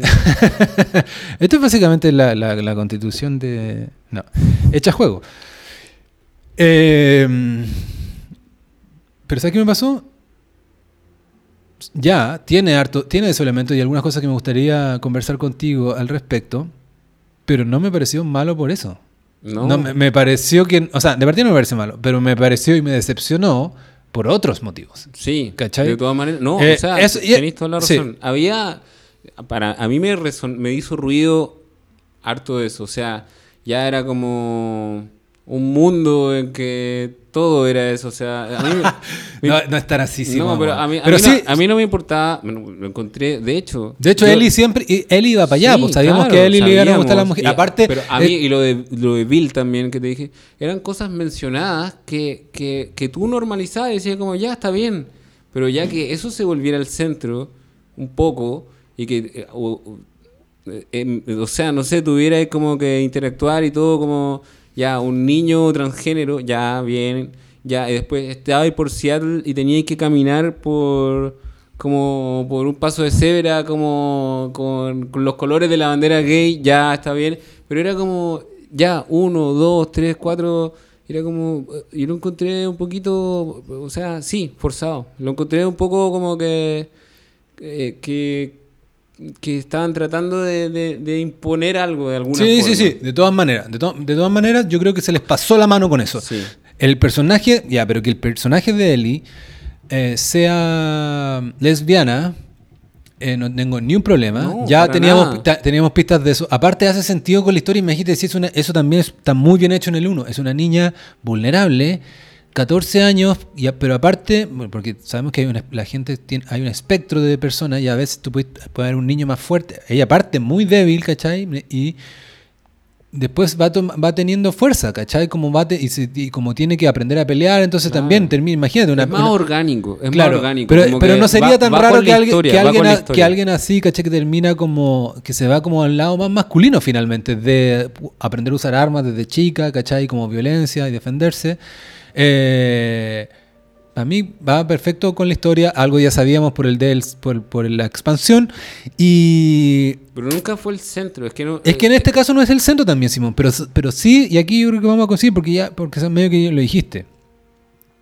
Segundo personaje importante de Last of Us 2 es Abby, Abby. que, Bueno, que es hetero, pero es súper masculina. Claro, Es pues, como o sea, más fuerte que Joel, sí, ¿cachai? pues, Es como... Una super mujer. Claro, entonces... Con músculo, Claro, y... Ya... Pero atractiva igual. Pero no, todavía no me parecía tolerable la, la- lo woke de eso. Pero cuando aparece Lev, Le- que es un, una, una, una joven mujer que se identifica como hombre, eh, como un personaje importante también, aquí ya dije, ya, es como... eh, me, me- me- me- me están sacando de la trama porque me estáis haciendo pensar en esto de, de- de que- de que no de que se de, que queríais meter esta historia a la fuerza, ¿cachai? claro. Eh, pese a que hay tanto talento detrás del juego que, que- que No. nada de esto hace como el ridículo. No, está- eh, encuentran su justificación y tienen su arco. Pero al final, Simón, si te fijas, son tres tipos de mujeres. Las tres son como. no, son mujeres no, como dice la feminista, no hegemónicas, ¿cachai? Como, No, y aparte que en el juego, al principio, eh, no lo vamos a decir, pero aíslas al macho. Como que matas cualquier atisbo de, de, de- de algún hombre fuerte, una masculinidad. Como que partís con eso, ¿cachai? Es como, no sé, el- a- alejas como este estereotipo y partes como con puras mujeres fuertes. O sea, y yo lo encuentro buenísimo. Me encanta Dina, por ejemplo. Me encanta la relación entre Ellie y Dina, que es su novia, y que van a Seattle a, a buscar a venganza por lo que pasó. Eh, todo bien, pero de ahí ya como que meterle uno o dos más, me hacís cruzar el paso de cebra con, con los colores. Yo no repasé, Eh, reparé en ese paso de no, cebra. Pero hay- ese paso de cebra es una weá de Seattle nomás, pues, Sí, Simón. bueno, pero es que lo remarcáis, porque es como ya todo gratis, todo gay, ya es como, como. eh, o sea, al final, como que. ah, Que no se entienda como, como nada. Bueno, es difícil explicarse en est- a estas alturas. No, pero- yo encuentro que es como. Estamos en un safe space para hablar de estos Claro, temas. O sea, es. No te digo, este podcast, eh, nadie te va a funar por No, lo que me digas. da- bueno, que me funen. Pero yo tengo muchos amigos gay, ojo. No, pero No, no, pero sí se era- entiende perfecto lo que, que quieres era- decir. Te pareció muy forzado. Claro. para ti, ¿cachai? Y Por que- ejemplo, yo creo que, mira, cuando vimos el Grounded, el que era el documental del claro, 1, sí. Insistamos en eso. Muy buen documental en YouTube, Grounded, sobre de, cómo se de hizo que el el juego. escritor era Neil Druckmann y era co-director del juego con Bruce Straley, que finalmente se fue y decían, los empleados de No- Naughty Dog decían, acá hay un equilibrio entre los dos. Uno quiere meter la historia, meter la historia y el otro, como director de juego, quiere que el juego avance y que haya una jugabilidad y que la historia un poco no se coma al juego. O sea, finalmente estamos jugando un juego, no estamos leyendo un panfleto, ¿cachai? Eh, y yo creo que se transformó en algo medio panfletario cuando se fue Bruce Straley. eh, Neil Druckmann trajo a una guionista. eh, Sí, por- sí, que, una media colorina. Sí, por ahí tengo su nombre, Hayley Gross. Se llama. Ella, ella, ella. Y, y que claramente los dos se fueron en volada con la historia, con la narrativa. Y por eso a mí también, lo que hablábamos, eso es un detalle ya. Me, me encontré que eso era un poco forzado eh, y que era innecesario. Y como me, me con- contaminó un poco el juego, eh, y era panfletario y todo lo que tú queráis, pero también ex- en la narrativa excesivamente largo, por ejemplo. Bueno, estamos, Simón, no, no- no habíamos hablado No, de esto, pero, habíamos pero coincido mucho. Porque de- pero yo incluso me, me sorprende de que te haya molestado tanto la cuestión woke. Yo pensé que no te iba... O sea, yo sé que es un tema, y que, pero yo creo que a mí me molestó un poco menos que a ti. Porque finalmente No- no, tuve es que- muy claro que me molestó otra cosa, que me pareció y me decepcionó la parte 2. No por eso, que estoy de acuerdo. Hace ruido. No, eh, no es molestar, mira, me, Finalmente es como el primero, lo que yo te decía, Bill Gay, Bill Gates. Pero Eh, igual es un personaje muy secundario. pero, o sea, pero igual está. Es el de la- del auto, el que lo ayuda como en la... en la- Sí, pues vaya a su ca a su pueblo, el buen tiene unas trampas. Pero él te pasa una camioneta. pas- te pasa una camioneta Eso, y en su casa tiene como a Frank, que su amante muerto, Pero te rompí el estereotipo porque es un guatón gigante que tú no te imaginás que va a ser gay, ¿cachai? Como bacán, ¿cachai? Bien. Después tenía a Ellie y que te vais dando cuenta que es una niña que ha tenido experiencias homosexuales y que va, va para allá y tú decís que ya, bacán. Eh, lo entiendo, como que ah, cada persona tiene sus orientaciones, perfecto. Pero cuando eso como que se vuelve parte integral de la trama y como que te lo repiten en un personaje, en otro personaje y en otro personaje y además como que te encargáis de, de, de que todo lo que eh, sea una reminiscencia de masculinidad antigua, como aplacarla, eh, es como, digo, ¿qué, qué, qué, qué está pasando? ¿cachai? Eso, Como- ¿sabes qué? Eso, eso que ahí- lo que lo he dicho un par de veces de, de aplacar la masculinidad antigua, no, no se me había pasado por la cabeza, pero se parece a otra idea que yo tenía anotada y que quería decir de este juego. Que Joel, en este segundo juego, lo hicieron mierda, como su carácter.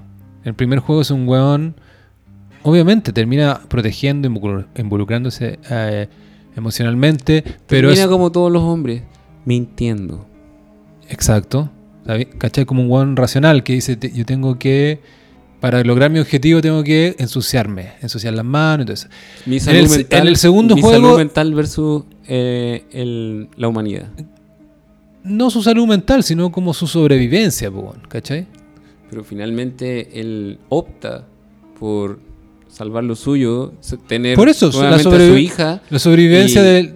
y no proporcionar una cura Claro, para toda la humanidad. pero eso, pero eso es muy masculino igual, weón, ¿cachai? Como... Es poco corazón de abuelita, digamos, ¿cachai? Esa weá es la zorra del juego. El, el juego tiene...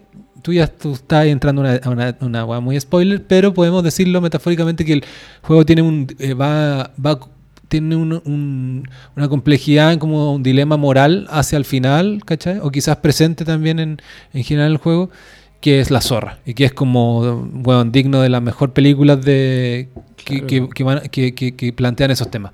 No, lo que te pasó es que el segundo, Joel está más viejo, han pasado cinco años, pero no, no es tanto más, y es como un medio pelele muchas veces, y es como pasa de ser como un el primero era más, mucho más cool, más frío, y ahora es como el abuelito de Eli, ¿cachai? Claro, como te, se- te- se te traje, no, no me acuerdo si te pasó esta escena, pero es como casi que le mendiga afecto él a Eli, ¿cachai? Claro. Algo de eso puedo entender, porque la- ya creció una adolescente, le pasa a los papás, que te va a pasar a ti, Simón, que depende de tu hija, te van a pescar menos, ¿cachai? Hoy día hablábamos de eso.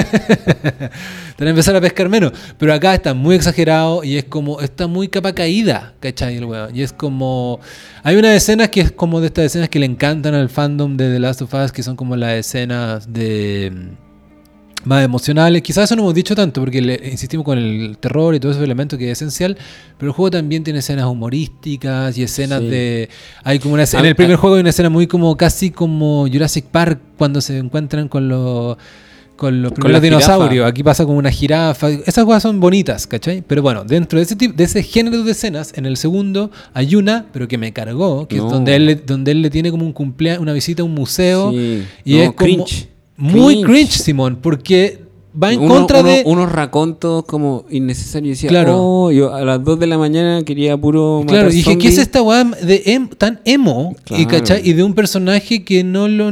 Porque aparte, la figura... El bueno está en- esos- ese tipo de regalo que le hace a su hija es más, más femenino. Como que una mamá podría armar algo así, ¿cachai? Claro. Como el... Y si, y, y si estoy hablando muy como de estereotipo y qué sé yo, ya, por último, respétame el personaje del primer... De la, del, No, y hablando de los absurdos, mucha gente lo escribió y yo lo recogí igual.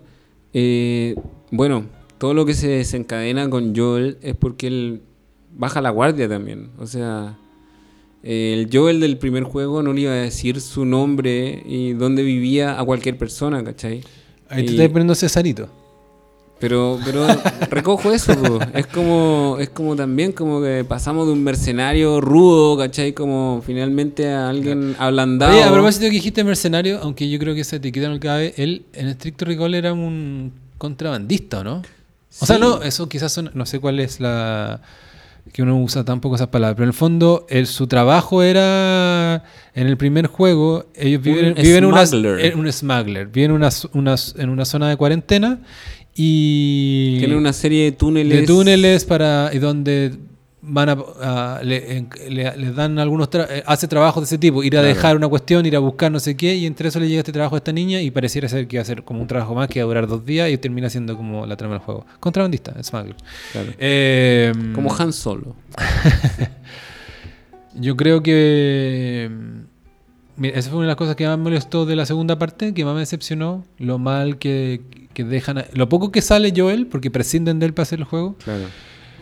Al final no sale tampoco porque tiene muchos. Eh, ¿Racontos se llama? Como un Sí, flashback, pero sí. para hacia atrás. Sí, Ya, eh, eh, des- eh, tiene mucho. Claro, sí. Un flashback, flash forward, un raconto en italiano. Claro, eh, al final igual sale harto por esos flashbacks. Y, pero en esto sale. me- me- lo desconocí, ¿cachai? Aparece, es, como un tatita, muy vulnerable, eh, poco frío, ¿cachai? Eso, harto bla bla también. Y claro, y para, por lo- lo- para, para, quien, para, no, para no sentirme que estoy hablando en chino, para alguien que no ha experimentado el juego, esa escena que nos referíamos ambos es donde le celebra el cumpleaños a- para él y le tiene una- un, un cumpleaños como una suerte de museo abandonado y le muestra, y, eh, y le tiene demasiadas sorpresas, ¿cachai? Es algo como que no haría No, claro. un papá, ¿cachai? Como, un, como una cosa tan dedicada eh, y tan buscando la simpatía del- de, de- de esta hija, entre comillas, porque no, no es su Claro. hija, está como hija adoptiva. Y lo otro, Simón, y quizás esto más todavía, el juego me pareció muy enredado. Me había encantado Sí. el primero, el primero, Yo creo que es por exactamente por lo, lo que te dije. Se fue el director. se fue el director del juego. Quedó solo el guion, el escritor. Y puso toda la weá que, que, que se le ocurrió. Y, y- y metió su Eh, narrativa. y- claro, y, y se- aparte, eh, hay era mu- muy, fue mucho. Claro, mucho, y es enredado sobre todo porque te hacen jugar con la némesis de Ellie. Claro. También eso también eso es heavy, ¿cachai? Sobre todo un juego que le importa mucho la- el- lo emocional, la perspectiva, don- cómo tú te sientes identificado con el que estás jugando. Yo, ok, estoy entendiendo que voy a ser Ellie en este juego. Bacán, soy fan de Ellie, me, ¿cachai? Como Ellie más grande, bacán, conocerla cinco años después, en qué está, bla, bla, bla. Y de repente resulta que el juego estoy manejando a su enemiga. Claro. A mí eso me, me molestó un poco. Después caché, digo, ¿por qué estoy manejando a esta loca que ¿cachai? acaba de agredir, ¿cachai? Como a Eli o a gente cercana a Eli? claro. Y después, al final, tanto rato que uno tiene que manejar a, a Abby, a este personaje, que obvio, claro, ya me empecé a acostumbrar, ¿cachai? No, pero sea, te obliga a ir saltando de uno a otro y después... eh, y aparte que también su historia era muy poco conmovedora. Yo no me podía como, no sé, identificar con... con Abby. con Abby. Y aparte que también después, bueno, hay que hablar un poquito del juego. Eh, se van a Seattle. eh, Eso me pareció bueno el juego, que tiene que geográficamente está, eso quizás está más ordenado que en el primero. Tienes dos, dos locaciones. claro. Eh, Wyoming, eh, que donde, decías tú, donde está este pueblito que se llama Jackson, Jackson. y eso es bien diferente al primer juego porque y es bonito, y, hay- y sobre todo al principio hay escenas bonitas de eso, y como Sí, bien o sea, cinemáticas, de que ahí hay como una suerte de oasis de esta pandemia. Tú terminas el primero llegando a Jackson, que es como el, el fin. Llegas a un lugar seguro. Claro, y ahí han armado una cuestión que me recuerda como, claro, como lo como las, no sé, por las películas, ¿cachai? Como cierta cultura de Estados Unidos media un poquito western, pese a que esto es en la- eh, bien arriba, eh, de, de salón y de cerveza y de baile y de música. Esa cuestión me gustó de Joel. Que tiene como una onda más con la música en, en la segunda parte, porque es medio luthier y tiene sus guitarras, ¿cachai? Y eh, claro, este pueblito que tiene en Wyoming cerrado no es para nada como, como parte del primer juego en Boston, en como una cuarentena donde, donde hay como checkpoints y militares. Acá como que tienen, pasando esta primera barrera, tiene este pequeño oasis que ha armado, bueno, que viene de, viene de ellos mismos, pues no, no está metido, no tienen un gobierno encima, sino que es gente que se puso de acuerdo para aislar y crear este... Claro, la, la amenaza finalmente es otra. No son los zombies, no, es- no son los Fedra. Es como. La amenaza es algo que, que, que se plantó en el, en el juego 1 y es algo que, que va por los personajes que tenemos en, en- en este juego 2. Pero sí, pero para decirlo de manera más concreta, la amenaza finalmente son los humanos. Claro. Claro, entre ellos eh, Sí, eh, o pe- sea, en peleados verdad, en diferentes facciones. Claro, Vienen a ser como algo accesorio, claro. finalmente. Pese a que, pese a que jugando. Y eso, eso es una de las cosas. el- eh, hay algunas cosas del juego 2 que me parecieron mejores que en el juego 1. Como que, a ver. Como eso, como los zombies. Como, o sea, en, en el juego 2, en la parte 2, hay unos momentos en que yo, Simón, Sí, yo está pegado. recagado de miedo aparte. Es jugar jugando en la noche. Tiene una jugada muy buena en ese sentido. Sí. Como que es como... eh, obviamente al final lo que importa es el producto integral y voy a seguir encontrando que me decepcionó y que si hay que ponerle nota, al primero le pongo de, de, de 10, le pongo 10, a este le pongo 6, una cosa así, de 10. Bueno, a mí me pasó, bueno, hay un mono maldito que está en el subterráneo. No, de- ese, ese, ese Yo- encima yo, est- yo lo estaba jugando en hard, me, yo, me- yo lo jugué hasta la, no me acuerdo que lo jugué hasta las 5 o 6 de la mañana, me desperté a las 9 de la mañana con los ojos como si me hubiera fumado 8 pitos. Y la, y la Vivi, mi pareja, me decía, pero ¿qué te pasó? Yo tenía un ojo reventado, así, reventado. Porque yo me quedé 3, 4, 5 y media hasta matar al mono. Pero también eh, eh, yo decía, por, eso, eso, eso es lo que me pasó a mí. Yo decía, ¿por qué estoy haciendo esto? ¿Por qué? Estoy jugando con una mina con la que no me puedo compenetrar. eh, más encima algo accesorio y está ayudando como a, a Yara y Lev, que son como unos personajes muy secundarios y que eh, tiene que buscar como unas medicinas para salvarle el brazo a un personaje como ni siquiera secundario, terciario. yo decía, ¿por qué estoy haciendo este esfuerzo? No me puedo como involucrar con esto, ¿cachai? Como en una parte también era como el Lev, que este niño, niña transgénero, como que se sentía mal y había que ir a buscarle como un juguete para que se sintiera bien. Yo decía, ¿qué me importa esto? No me importa nada. Como Oye, que- pero para, para orientar a los que no juegan al juego, eh, digamos un poquito... Bueno, claro. No, no, pero digamos un poquito algo de... Bueno, Ellie, todos sabemos eh, quién es. Y Abby es de una facción diferente. Ella pertenece A los Wolves. A los Wolves, que es en verdad la sigla de Washington Liberation Front. Y es una suerte de facción de personas que ha logrado protegerse y avanzar bastante porque le, se enfrentan al ejército y le, sa- y le, le lograron, eh, entiendo yo, sacar cosas al ejército también en su batalla, entonces son- están muy militarizados. Entonces, como pese a que estamos pelando a Abby, que te carga, tienen que jugarle, igual como trama, igual no es malo como la aparición claro. de, los, de, los, de los Wolf, porque Sí, son como son son son súper militarizados ellos mismos también. Eh, y son el nivel de armas que tienen y uno tiene que enfrentarse al final este es un juego Simón y también eso es eso es choro como enfrentarse a distintos desafíos aquí uno te, ¿te acordáis de cuando uno se va como como esta suerte de fortalezas que tienen los Wolf y como ¿Cómo, cómo hay un escenario donde hay como unos zombies amarrados al medio, como al Ah, aire libre? No, pero eso ya es en la tercera parte final, Santa Bárbara, donde está ahí con los víboras.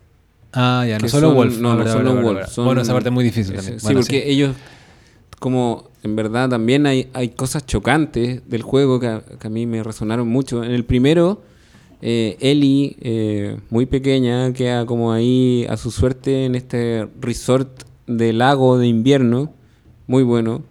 Y eh, entabla conversación con David, eh, que finalmente es el líder de una tribu de, de- o sea, una agrupación de caníbales que capturan gente y la- de hecho después Joel cuando va a rescatar a Ellie entra como un refrigerador y hay cuerpos como colgando y finalmente ellos comían, cazaban gente y Eso es como en la costa, ¿no es cierto? Claro, Sí, sí, ya. por- comían gente porque ya no había comida. Claro, claro.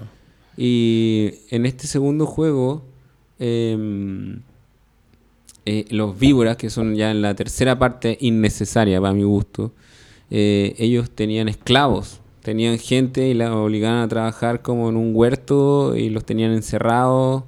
Y además tenían unos de estos, bueno, los zombies. Claro, como- en vez de matarlos los tenían capturados. Los como, tenían como, como- capturados, como estas claro. películas antiguas de, de donde el esclavo está Claro. como amarrado con metal así. Sí, a trabajar y más encima los que ya estaban infectados o tenían dos o tres infectados, amarrados Claro, también pero- para, claro, igual- claro, para sí, su diversión. O sea, bueno, pero me, me equivoqué, porque yo estaba, me, me quería referir a los Wolves, Sí. que son los, los Wolves sí que son como muy importantes, y los otros, y esto es como una innovación que igual está buena, que son los Seraphites. sí, Los Seraphites es, eh, es- es una, claro, es una facción nueva, bueno, estaba en el primer juego, pero es importante porque es, es muy diferente y le da cosas a la trama y es también desde la jugabilidad es interesante porque los Wolves son como eh, mucho más militarizados, uno tiene que enfrentarse con fuerza militar y con ciertas armas y los Seraphites son como una suerte de culto religioso Igual ahí en la trama yo encuentro que podrían haberse explayado más. de los, de los Serafitas. Sí, claro. la Pero déjame, que- déjame explicarlo porque la gente... pa- sí. para,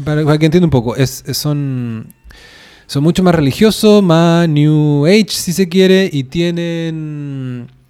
eh, no tienen muchas armas de fuego, aunque tienen también, pero tienen muchos arcos y son mucho, muy sigilosos también. Martillos. Y tienen martillos y son como... Chaquetas de Claro, cuero claro, y- y son como muy brutales de un sentido más análogo, por decirlo así, ¿cachai? Como no tan tecnológico. Claro. Y, y creen también, tienen como una teoría de la pandemia diferente. Creen que, como son religiosos, creen que, el, que la infección eh, se obedece como a los pecados del, del- mundo, ¿cachai? O algo así. Eh, Yo encuentro también buenísima esa, Claro. esa vuelta porque es como... Es lo que pasaría también. Exacto, la es gente- lo que pasaría. sí, sí, O- sí. Obviamente que algunos se arman y también otros se ponen más espirituales, religiosos Claro. y le tratan de dar otra connotación o respuesta a lo que está pasando. Y otra cosa chora es que el si- sigilio de ellos no tiene que ver necesariamente con el suelo, que también, pues son, porque estamos, ellos están en Seattle, entonces también Sea- Seattle también es muy, eh, ¿cómo se dice? Exuberante, mucho pasto, sobre todo, sobre todo en una cuestión como descontrolada, ¿cachai? Como pandemia donde no, no- nada se cuida, entonces, pero también inventaron todo un sistema para... eh, por los edificios, Claro. ¿cachai? Como tienen todo un sistema ahí como casi que conectando con, bam- con bambú, weón, edificios y, y- y otras estructuras de metal de la altura, tienen como unos pasadizos por ahí que los Wolf y que otra gente ni siquiera sabe que existen. Entonces, tú como te tienes que enfrentar a ellos en, en- en distintos escenarios, tienes que aliarte con ellos también, entonces te, te- te- es choro, es choro eso igual, es como una, es como, el, el- el- la parte 2 tiene un montón de cosas buenas, eh. Simón, pero lo, al final lo te que lo hace- hace distintivo también a los serafitas, eh, por algo los llaman los, los cicatrices, los scars. Que ellos para entrar a esta tribu tienen que cortarse la cara, como hacerse una sonrisa, sonrisa eh, eterna. de Guasón. Claro. Y, y es ellos, para los Wolves son los Scars y ellos entre ellos se llaman los Serafitas y, y claro, tienen toda esta forma más tribal, eh, como análoga de Claro. defenderse y... Y, o casti- eh, eh, tienen, cuelgan gente también. claro, claro, Son otras amenazas que, que, que se van presentando en- en- durante el juego. Claro, y. Sí, lo, y lo, otra cosa que me gustó de la parte 2 y que la encontré mejor que la parte 1 en aspecto, digamos, en cosas puntuales, en algunos componentes, eh, son cosas de la jugabilidad. Y eso es como también. Puede que no haya tanto mérito ahí porque, bueno, han pasado casi 10 años y hay más tecnología, hay como algo, es la, no sé, son más. La, la propia inteligencia artificial del juego es un poco mejor que la del primero, ¿cachai? Es como. claro, claro. Eh, con- ¿qué, qué decimos con eso? Lo típico de los juegos más antiguos empiezan a envejecer mal porque los personajes, tus enemigos son menos inteligentes en, la, en el campo de batalla, ¿cachai? Ya es como, no sé, pusimos, lo típico es que tú estás escondido, al de Last of Us 1 le pasa harto esto, pero le pasa a otros juegos también, y que evidentemente alguien te está viendo, pero, pero, Pero no te ve. Pero no te ve. El juego, Claro. entonces tú estás ahí al lado de un personaje y el otro personaje está viendo el horizonte, todavía no te pilla y es como, ah, esta está- no está tan bien hecha o la inteligencia artificial no es tan inteligente Yo- todavía. igual Eso pasa ahí- menos acá. Ahí difiero contigo, Cristóbal. A mí me pareció que el Last of Us 2 era más fácil que el 1. Y eso que lo jugué también en hard. Pero es que eso es diferente, weón. Pero, lo que estoy me- diciendo. pero, ah, sí, pero a mí lo que me pasó era que eh, le pusieron muchas expectativas, como te ibas a enfrentar a los Wolves, que eran como eh, una agrupación militarizada y finalmente no, no eran más difíciles que el, que el, uno. Y los Scars, bueno, salvo algunos momentos de, de unas luchas cuerpo a cuerpo con algunos personajes, pero yo lo encontré que el desafío no, no era mayor. No era mayor. O sea, me hubiera gustado que- que fuera más difícil, más desafiante. Yo encontré que en el 2 no, no, no pasó eso. O sea, como. Aparte. Yo en el 2, en el 2 me pareció más completo en ese sentido, claro, quizás no te vaya a convencer en que fue más difícil, porque si te pareció más fácil, fue más fácil. No, no más fácil. Yo lo No. encontré igual. Ah, ya. Pero, no pero sí en el encontré- 2 tuve que hacer cosas que en el 1 no hacía, como algunas soluciones porque sencillamente no lograba pasar unas etapas. Claro. Tuve que correr más nomás. Eh, ca- ¿Cachai? Que yo, yo sabía que en el 1 siempre estaba la opción de como de ya, eh, eh, metiéndonos como en la mecánica del juego, pero es choro hablar de esto igual, eh, porque es fácil de entender.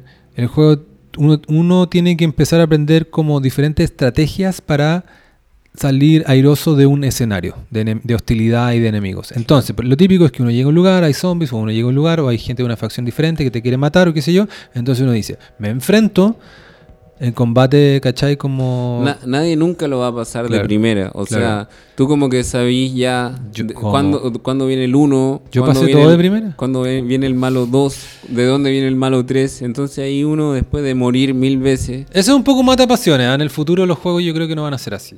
Los juegos van a ser como mucho más impredecibles siempre. Porque si no empieza a ser como... Es Es, que hay- como un eh, poco hacer trampa. Porque claro. es como parto de nuevo, ah, sé perfecto lo que va a pasar. Pero, Pero- no es tan así. Pero no es tan así. eh, o sea, es- estamos hablando de estos juegos que tienen Claro. una historia, un final. O Sí, sea, bueno. no es de mundo abierto.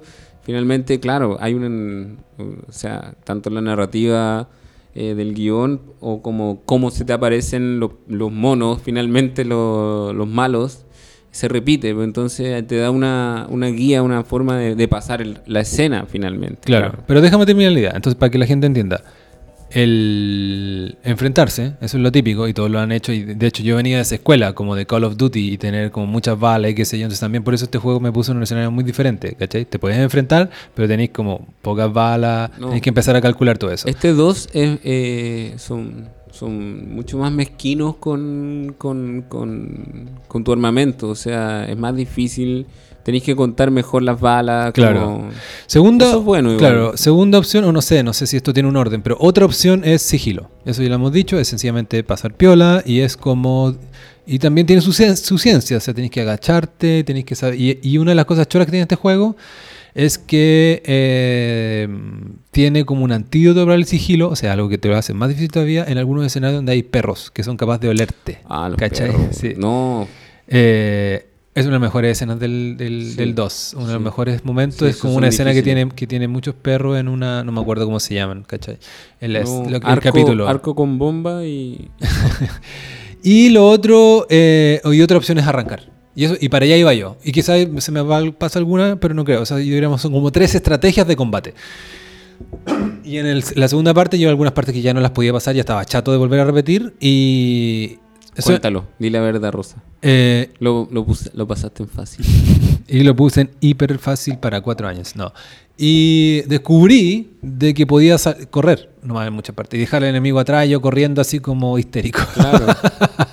claro, claro. Pero eso te sirve un ratito, en algunos segmentos no te va a servir siempre, pero en algunos momentos me, eh, noté que eso me servía. Y mm, sí, y lo otro que me gustó del...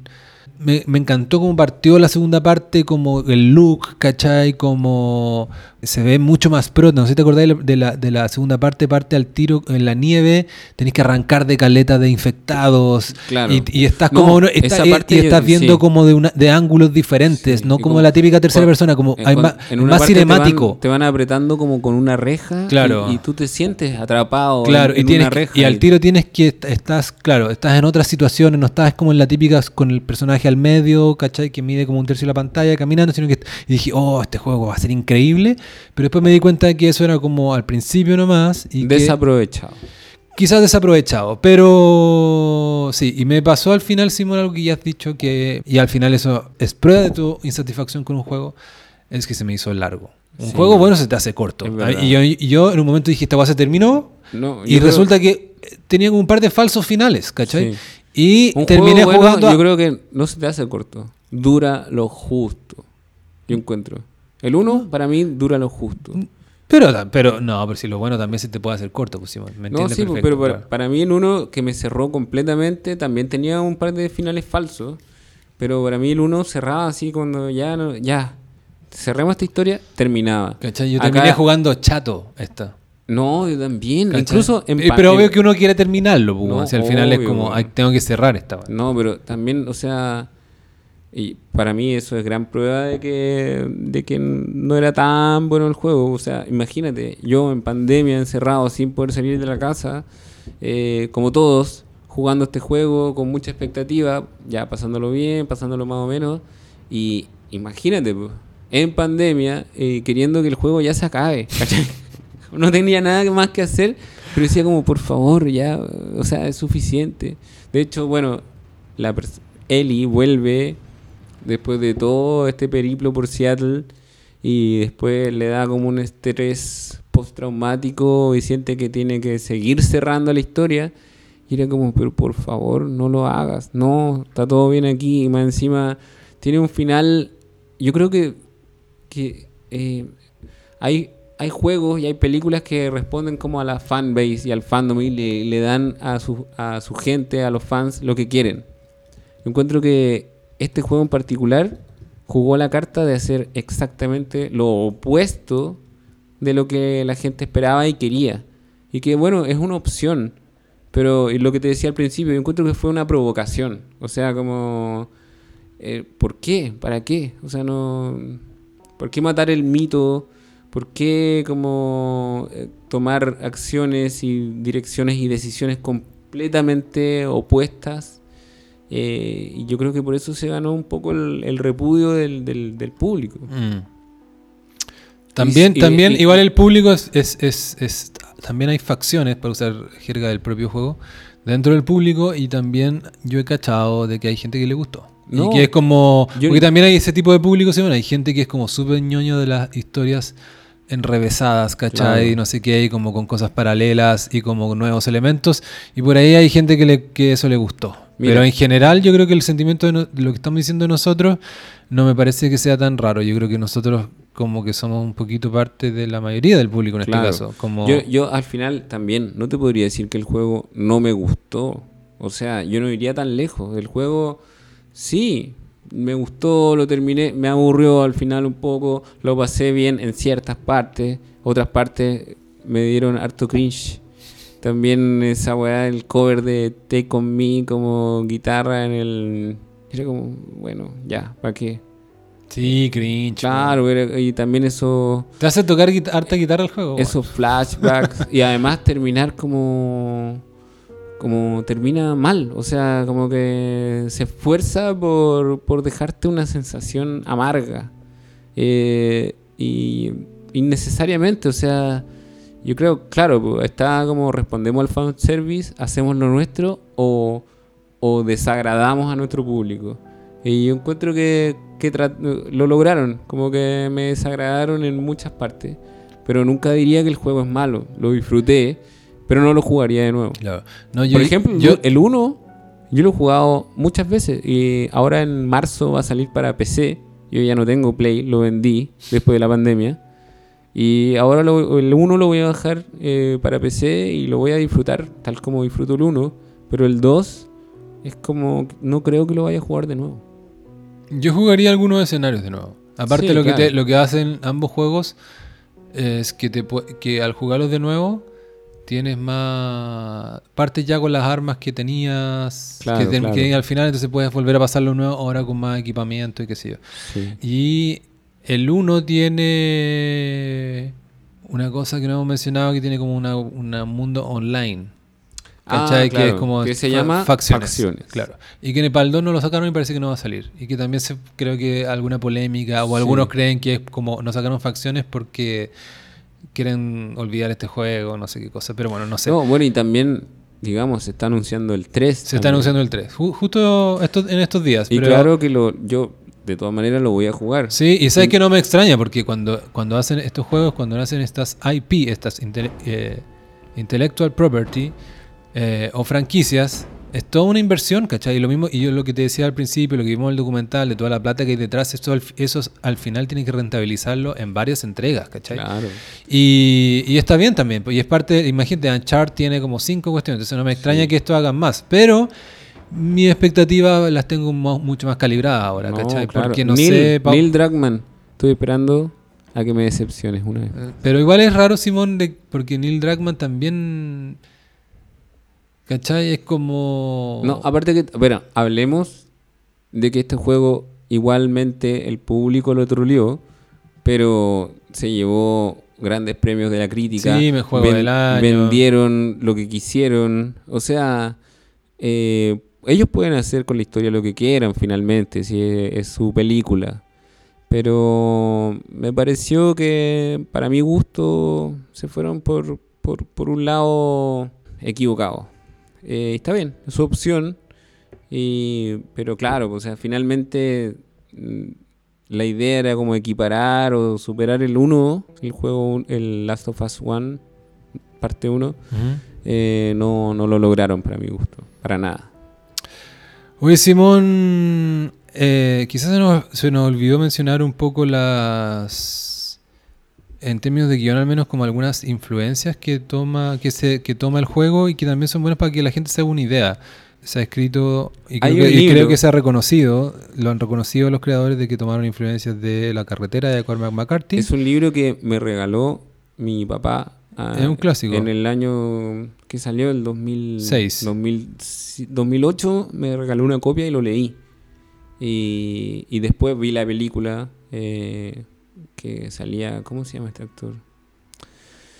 El de Aragorn. El, el argentino, pues, bueno. Sí, bu- Vigo. Sí, Viggo Mortensen.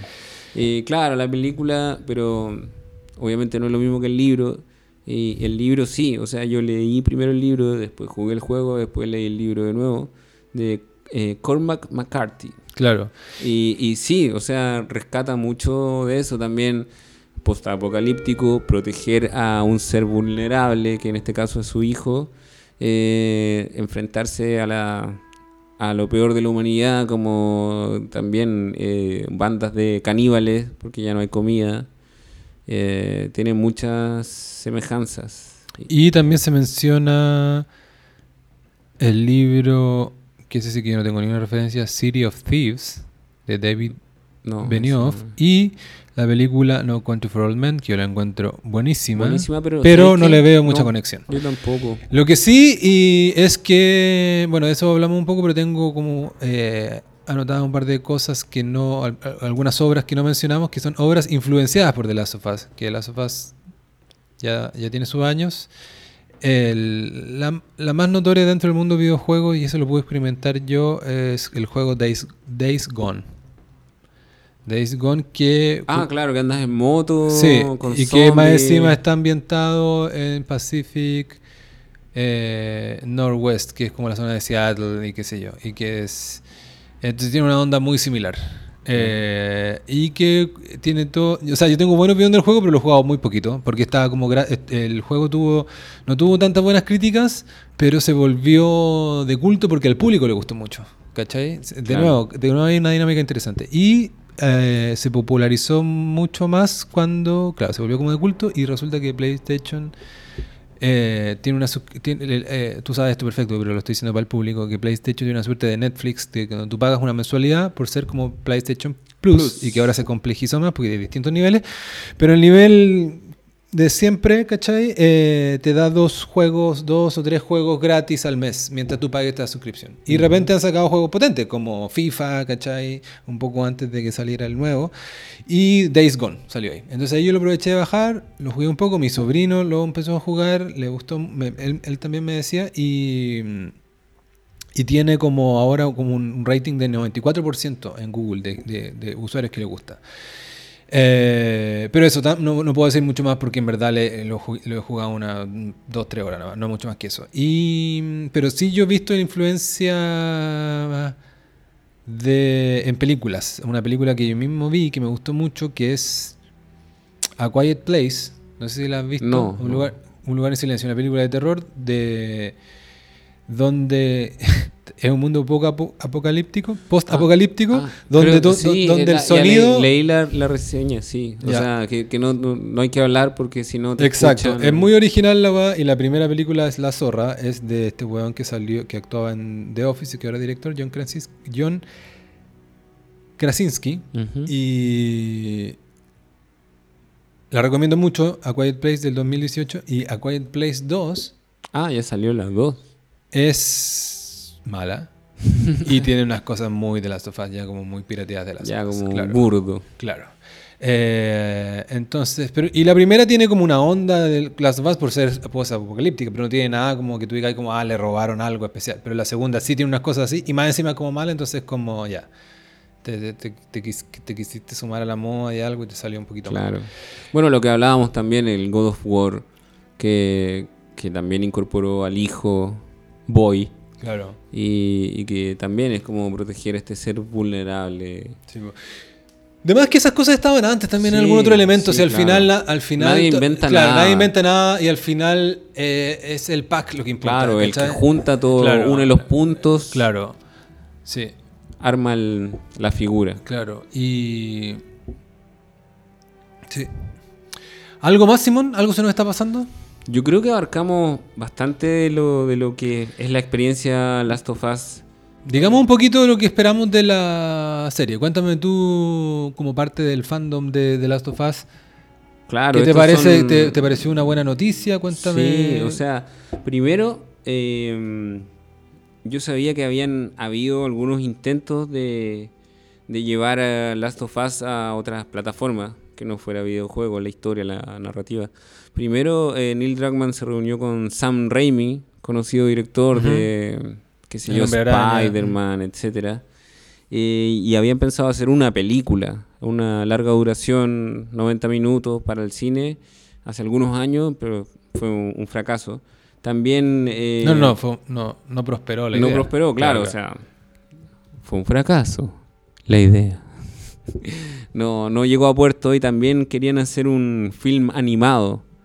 eh, eh, también con la historia de Last of Us, que tampoco prosperó. Y finalmente, bueno, hicieron este acuerdo con HBO, eh, en el que se han invertido una cantidad importante de millones de dólares, grabado en Canadá principalmente. Y bueno, todo esperando el casting, o sea, quién va a ser Joel, quién va a ser Ellie. Y eh, a mí me sorprendió el casting, pero para bien, o sea, la verdad encuentro que elegir a- a los seres más comunes y corrientes eh, del mundo que no parezcan como grandes estrellas de cine, encuentro que es un acierto, que incluso va como en la línea del juego, que, que básicamente es algo que te podría pasar a ti y a mí en un futuro distópico. Y le tengo hartas ganas a la serie, ahora se estrena el... 15. El Qui- 15 el 15 de de enero. enero, más encima es HBO Max, una es la, es la productora de lo que hicieron Chernobyl, que No, fue una se- claro. una, una- una- Craig, Craig Mazin es el, el, que, El- el director de, de el- Chernobyl y... Yo sí. no vi Chernobyl, pero en este No, mismo vi, podcast, en, este mismo podcast, eh, en la época en que venía Constantino, él la recomendó cuando salió y la lavó y qué sé yo, pero yo nunca hice la tarea, nunca la vi.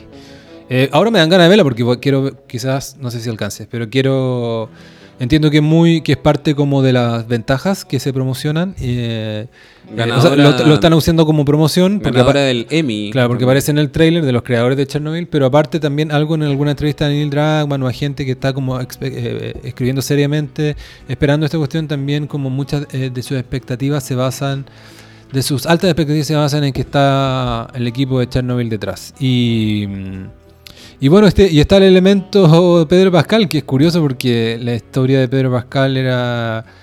Bueno, todos la conocemos, no, no, no, no, no- no estoy diciendo nada nuevo ni quiero detenerme tanto, pero básicamente eh, un actor eh, eh, chileno de Estados Unidos hace años que le costaba mucho y era como mu- estaba en un circuito muy B o C o D. Y resulta que a los 41 años aparece primero en, en Game of Thrones y después en Narcos y ahora resulta que es uno de los actores más de, una- Mandalorian.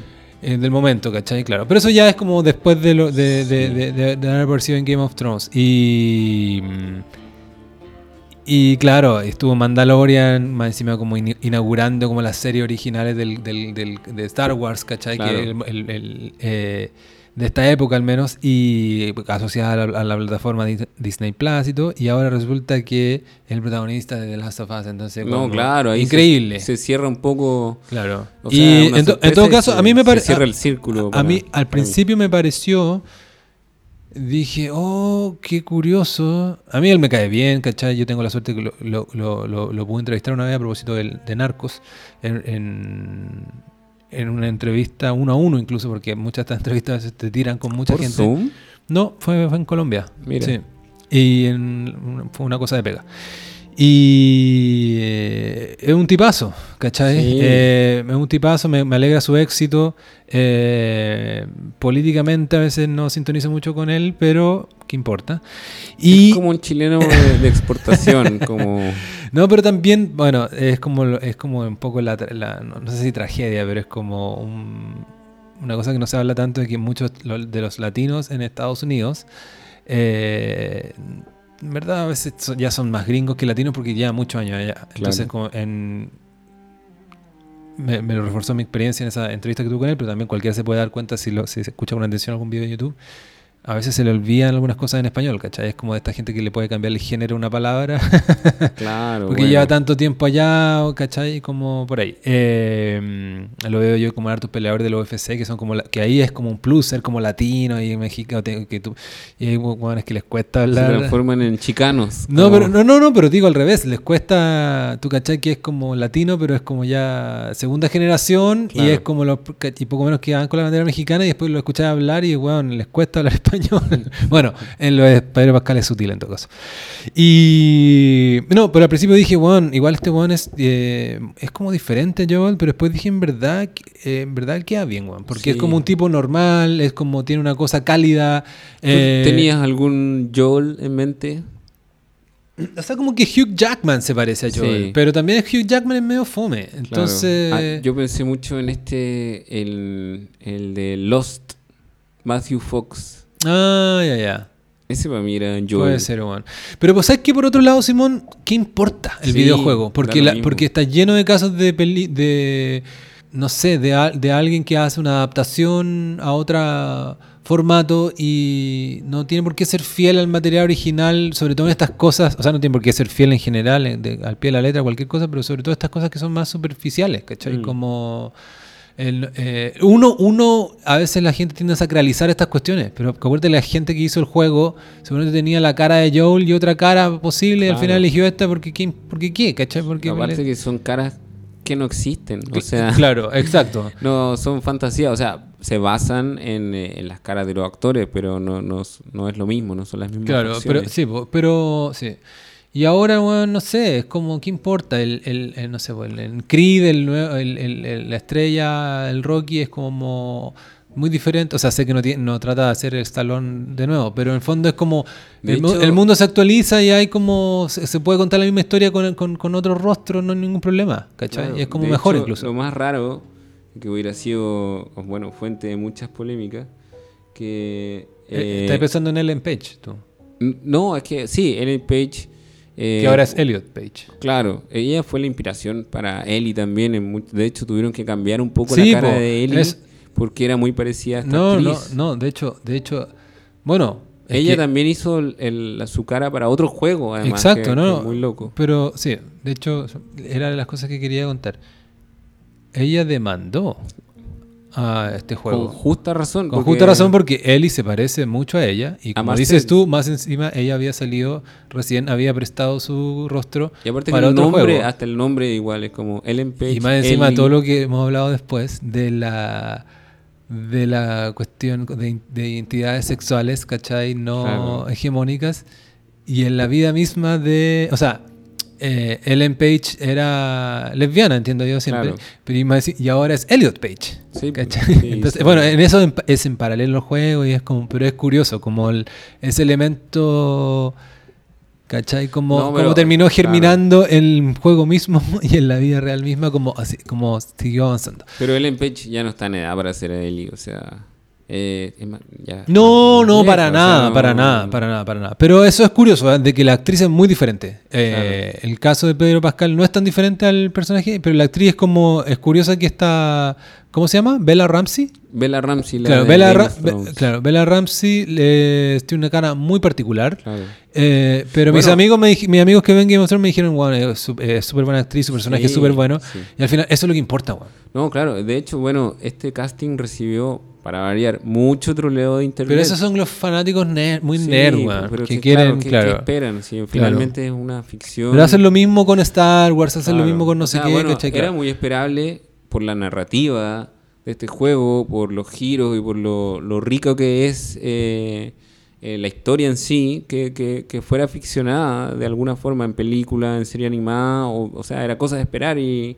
Sí, y- y- y lo- pero sabes. Mm. que bueno que sea en una serie, una película es muy riesgoso, weón, porque es como está no, es lleno... que no cierra, no cierra. Claro, y está lleno de películas, weón, hechas como en base a Shakespeare y no sé qué, y no resulta, porque las películas tenían muy poco rato, y si no lograste, ¿cachai? Claro, no, Y, no, no eh, son- abarca, son- no tenéis que hacer una película de tres horas, que es una lata también. Eh, sí, y ahora, ahora Simón puede fallar, no lo sabemos. Yo no, no pongo las manos al fuego porque es verdad, eh, uno ¿qué le sa- tiene uno muchas expectativas. Claro, sí. pero, pero ¿qué sabe uno? ¿Cachai? Como en el fondo al final es, es- es- el juego es una cosa, esto va a ser otra. Eh, yo creo que tienen un, hay motivos para, para tener expectativas. eh, yo instaría para que cualquiera tenga expectativas. O sea, yo le diría, no sé, a mi hermana que no ha jugado este juego ni lo va a jugar, ni juega juegos, le diría como, ojo con esta serie porque tenga buena, porque Claro. conozco que la- sé que la historia es buena. Pero también, qué sé yo, ¿cachai? Esto está lleno de, de series que tienen buenos guiones, buenos puntos de partida y al final como que a la hora de materializarse no lo logran. Ahora, mira, HBO Max igual da, HBO da buena... da garantía. Da cierta garantía. Netflix se volvió un poquito más como en, en, en, en fábrica salchicha y hay mucha chaya. Sí.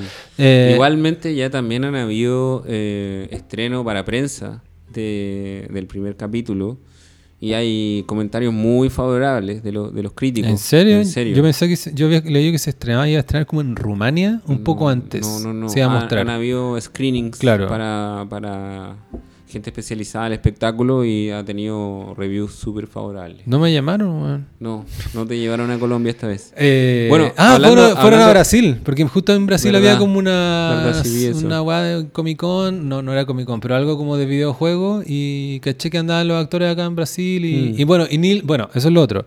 Son los productores de Chernobyl, pero el director del, de la serie también es Neil Druckmann. no, no, no, no, no. Bueno, Neil Druckmann Eh, está metido en un cargo importante. No, No, sé sí, cuál es. Neil Druckmann está metido en todo, supervisando, etcétera. Eh, él va a dirigir uno de los nueve capítulos. Él va a ser el director de uno de los nueve capítulos que son esta primera temporada. Es que eso igual es típico de los directores, porque es- no tienen tiempo para hacer todo. po. O sea, claro, claro. o no, no, pero en una serie, salvo algunas series particulares, en, una- en algunas series a veces el director de el productor general o el showrunner dirige un capítulo. Claro. A Y mí él- me gusta que él esté metido. Me gusta que él esté metido supervisando porque él, bueno, ya nos dimos cuenta que eh, eh, controlador y, y quiere estar ahí cerca de todo lo que tenga que ver con, con, con su producto y eso me da garantía de que él va a velar porque sea algo de, de buena calidad. Ya, y aquí lo encontré bien. Está, él está en los créditos, la serie es así, oficialmente. The Last of Us, género, drama pos- post-apocalíptico, estoy leyendo la ficha de Wikipedia. Creada por Craig Mazin, Craig Mazin. que es señor Chernobyl. Señor Chernobyl, además, Y- eh, con. Yo lo anoté aquí. eh, bueno, Chernobyl es su, su, su gran. eh, su gran eh, logro, pero también un logro eh, extraño que haya dirigido eh, The Hangover 2 y 3. Mira, man. Eh, un tipo versátil. Pero no, no lo alcancé a completar porque es creada por Craig Mazin y Neil Druckmann. O sea, Neil Druckmann Claro. está como que creó la serie también. Basada en el juego, escrita por Craig Mazin y Neil Druckmann.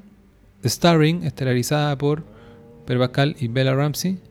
Música de Gustavo Santolaya, de nuevo. O sea, están los que tienen que estar. O sea, claro, eso, eso es oficial. Y claro, se está grabando en Alberta, Canadá. Canadá, sí. Bueno, una cosa interesante del casting, que ahí hubiera cambiado todo y sí que hubiera despertado a todos los troles de internet. Habían eh, pensado en este actor Ma Ali.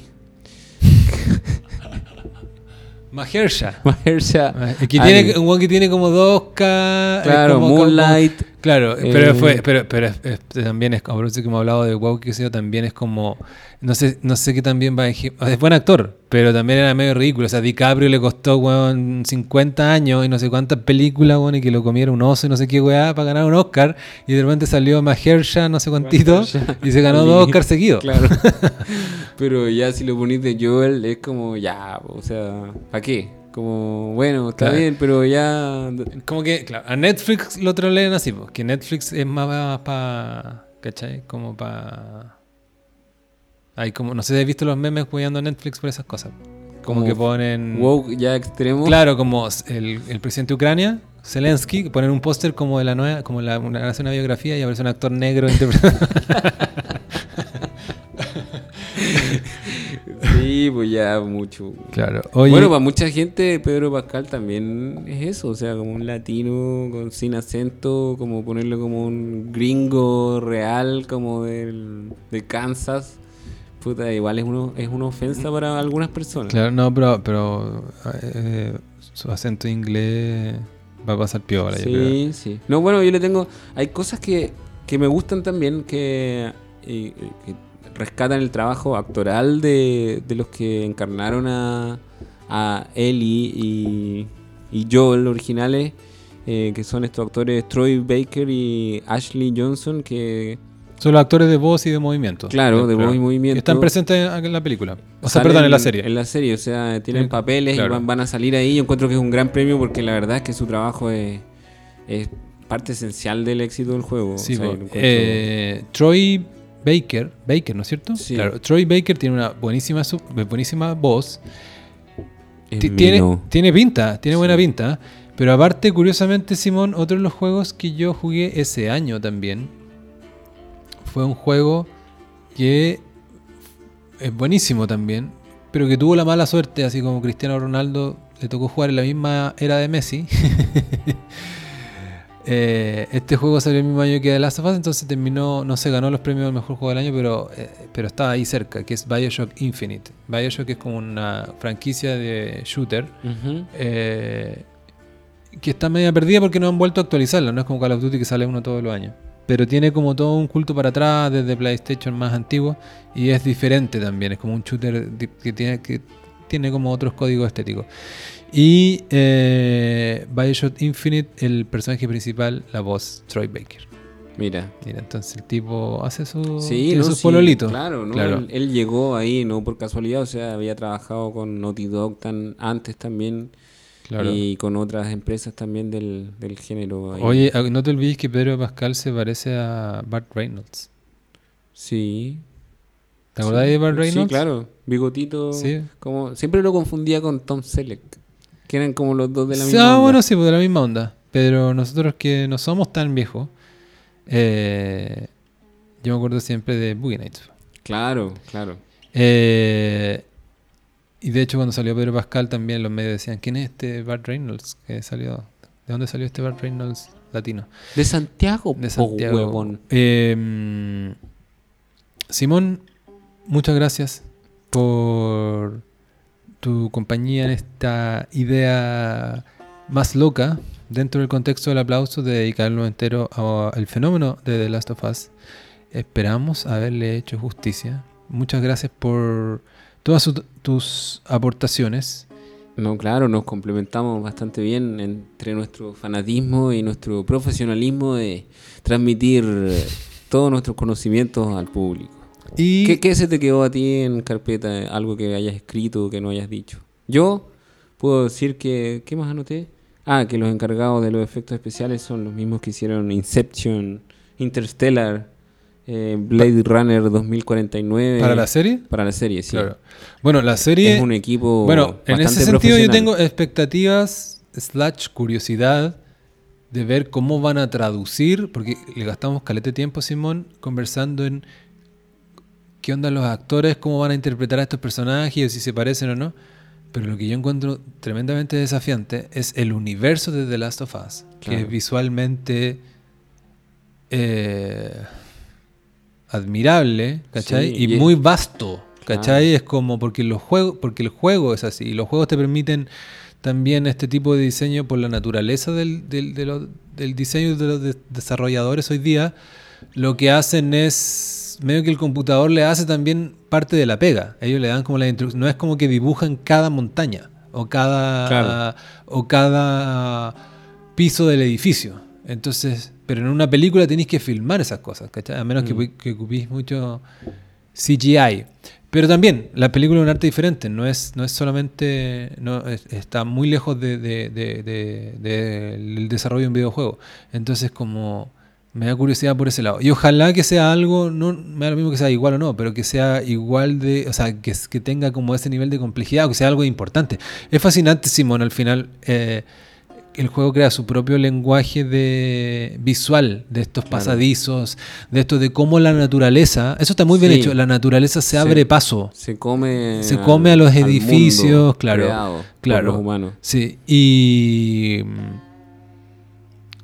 claro, y mu- mucho subterráneo, weón, mucho eh, hablamos de que los infectados son finalmente infe- infección de hongos, Mm. pero lo- hay más hongos en general presentes. En las, o sea, es como los sótanos se llenan de hongos, ¿cachai? Y como de cosas pegadas en las paredes, que, que, ¿cachai? Que son como hongos. Y de repente hay unas cosas geniales de la segunda parte, que de repente hay unos personajes, que hay unos infectados que salen de la pared. Claro, claro. Esa guay yo casi me Sí. meo cuando Sí. salió el primero. Sí, toda la razón. Y entonces eh, espero que la serie encuentre alguna manera, ¿cachai? Eh, igual de, jerarquía similar, ¿cachai? De llevar como este mundo post-apocalíptico, ¿cachai? A sus imágenes. Mm. Y no, claro, yo encuentro que finalmente es algo tan... eh, No es algo difícil de hacer. O sea, como poner una... eh, A mí, a mí es lo que me trajo también, por ejemplo, en vez de Star Trek, luminoso, brillante, trajecito recién comprado, como eh, naves espectaculares, de Star Wars, que es como eh, androides sucios, como eh, naves espaciales abolladas, como túnicas, como cochinas, como que es un mundo más real. O sea, yo, yo, entre las dos, obviamente que me atrae y me gusta más Star Wars porque porque es algo en lo que yo me puedo identificar, o sea, un La auto- sociedad. Claro, un auto, un auto torteado, ¿cachai? Como una calle cochina, como eh, eh, cosas más, más de, domésticas del día a día. pues, y, y- y eso también es lo que tiene el Last of Us, o sea, un, un mundo esperable. O sea, si se acaban los humanos, se acaba nuestra organización, es como se vería y es como lo que va a pasar, o sea, enredaderas metiéndose en los autos eh, qué sé yo, trepando edificios, ventanas rotas, edificios ya como des- desbalanceados, eh, inclinados. Eh, yo creo que no, es un futuro eh, imposible. ¿Quieres vivir dentro del juego, Simón? Confiésalo. Sí, me encantaría. Ser Oye, un infectado. Ya hemos dicho suficiente, Gustavo Sí. Santolaya, pero, pero obviamente... Hoy estamos la- como el juego 2 con un final falso. Sí, hemos tenido distintos falsos. Pero obviamente, no, porque esto lo voy a poner para el cierre. Obviamente la banda sonora se puede escuchar, está en Spotify. Del, de, del- de la primera parte está el The Last of Us como un álbum y también hay una versión extendida, ¿cachai? Como donde hay Sí. más temas. Y también está la segunda. Yo me- a mí me pareció quizás, estoy, voy a ser injusto porque no le he dedicado tanto tiempo, pero me pareció, no me otorgó nada tan memorable o especial la, la la banda sonora de la Verdad, segunda parte. Me verdad. pareció que era como una continuación Sí. de lo mismo que quizás está bien, pero no había, pero versus la primera parte que tiene varios tracks que son bien impresionantes. Sí, pues. Y-. Y, que vamos a terminar con uno que se llama The Path, A New Beginning. El camino. Un nuevo comienzo.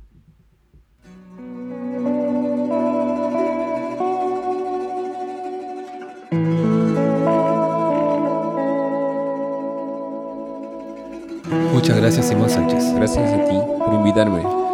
Saludos a todos los oyentes del aplauso.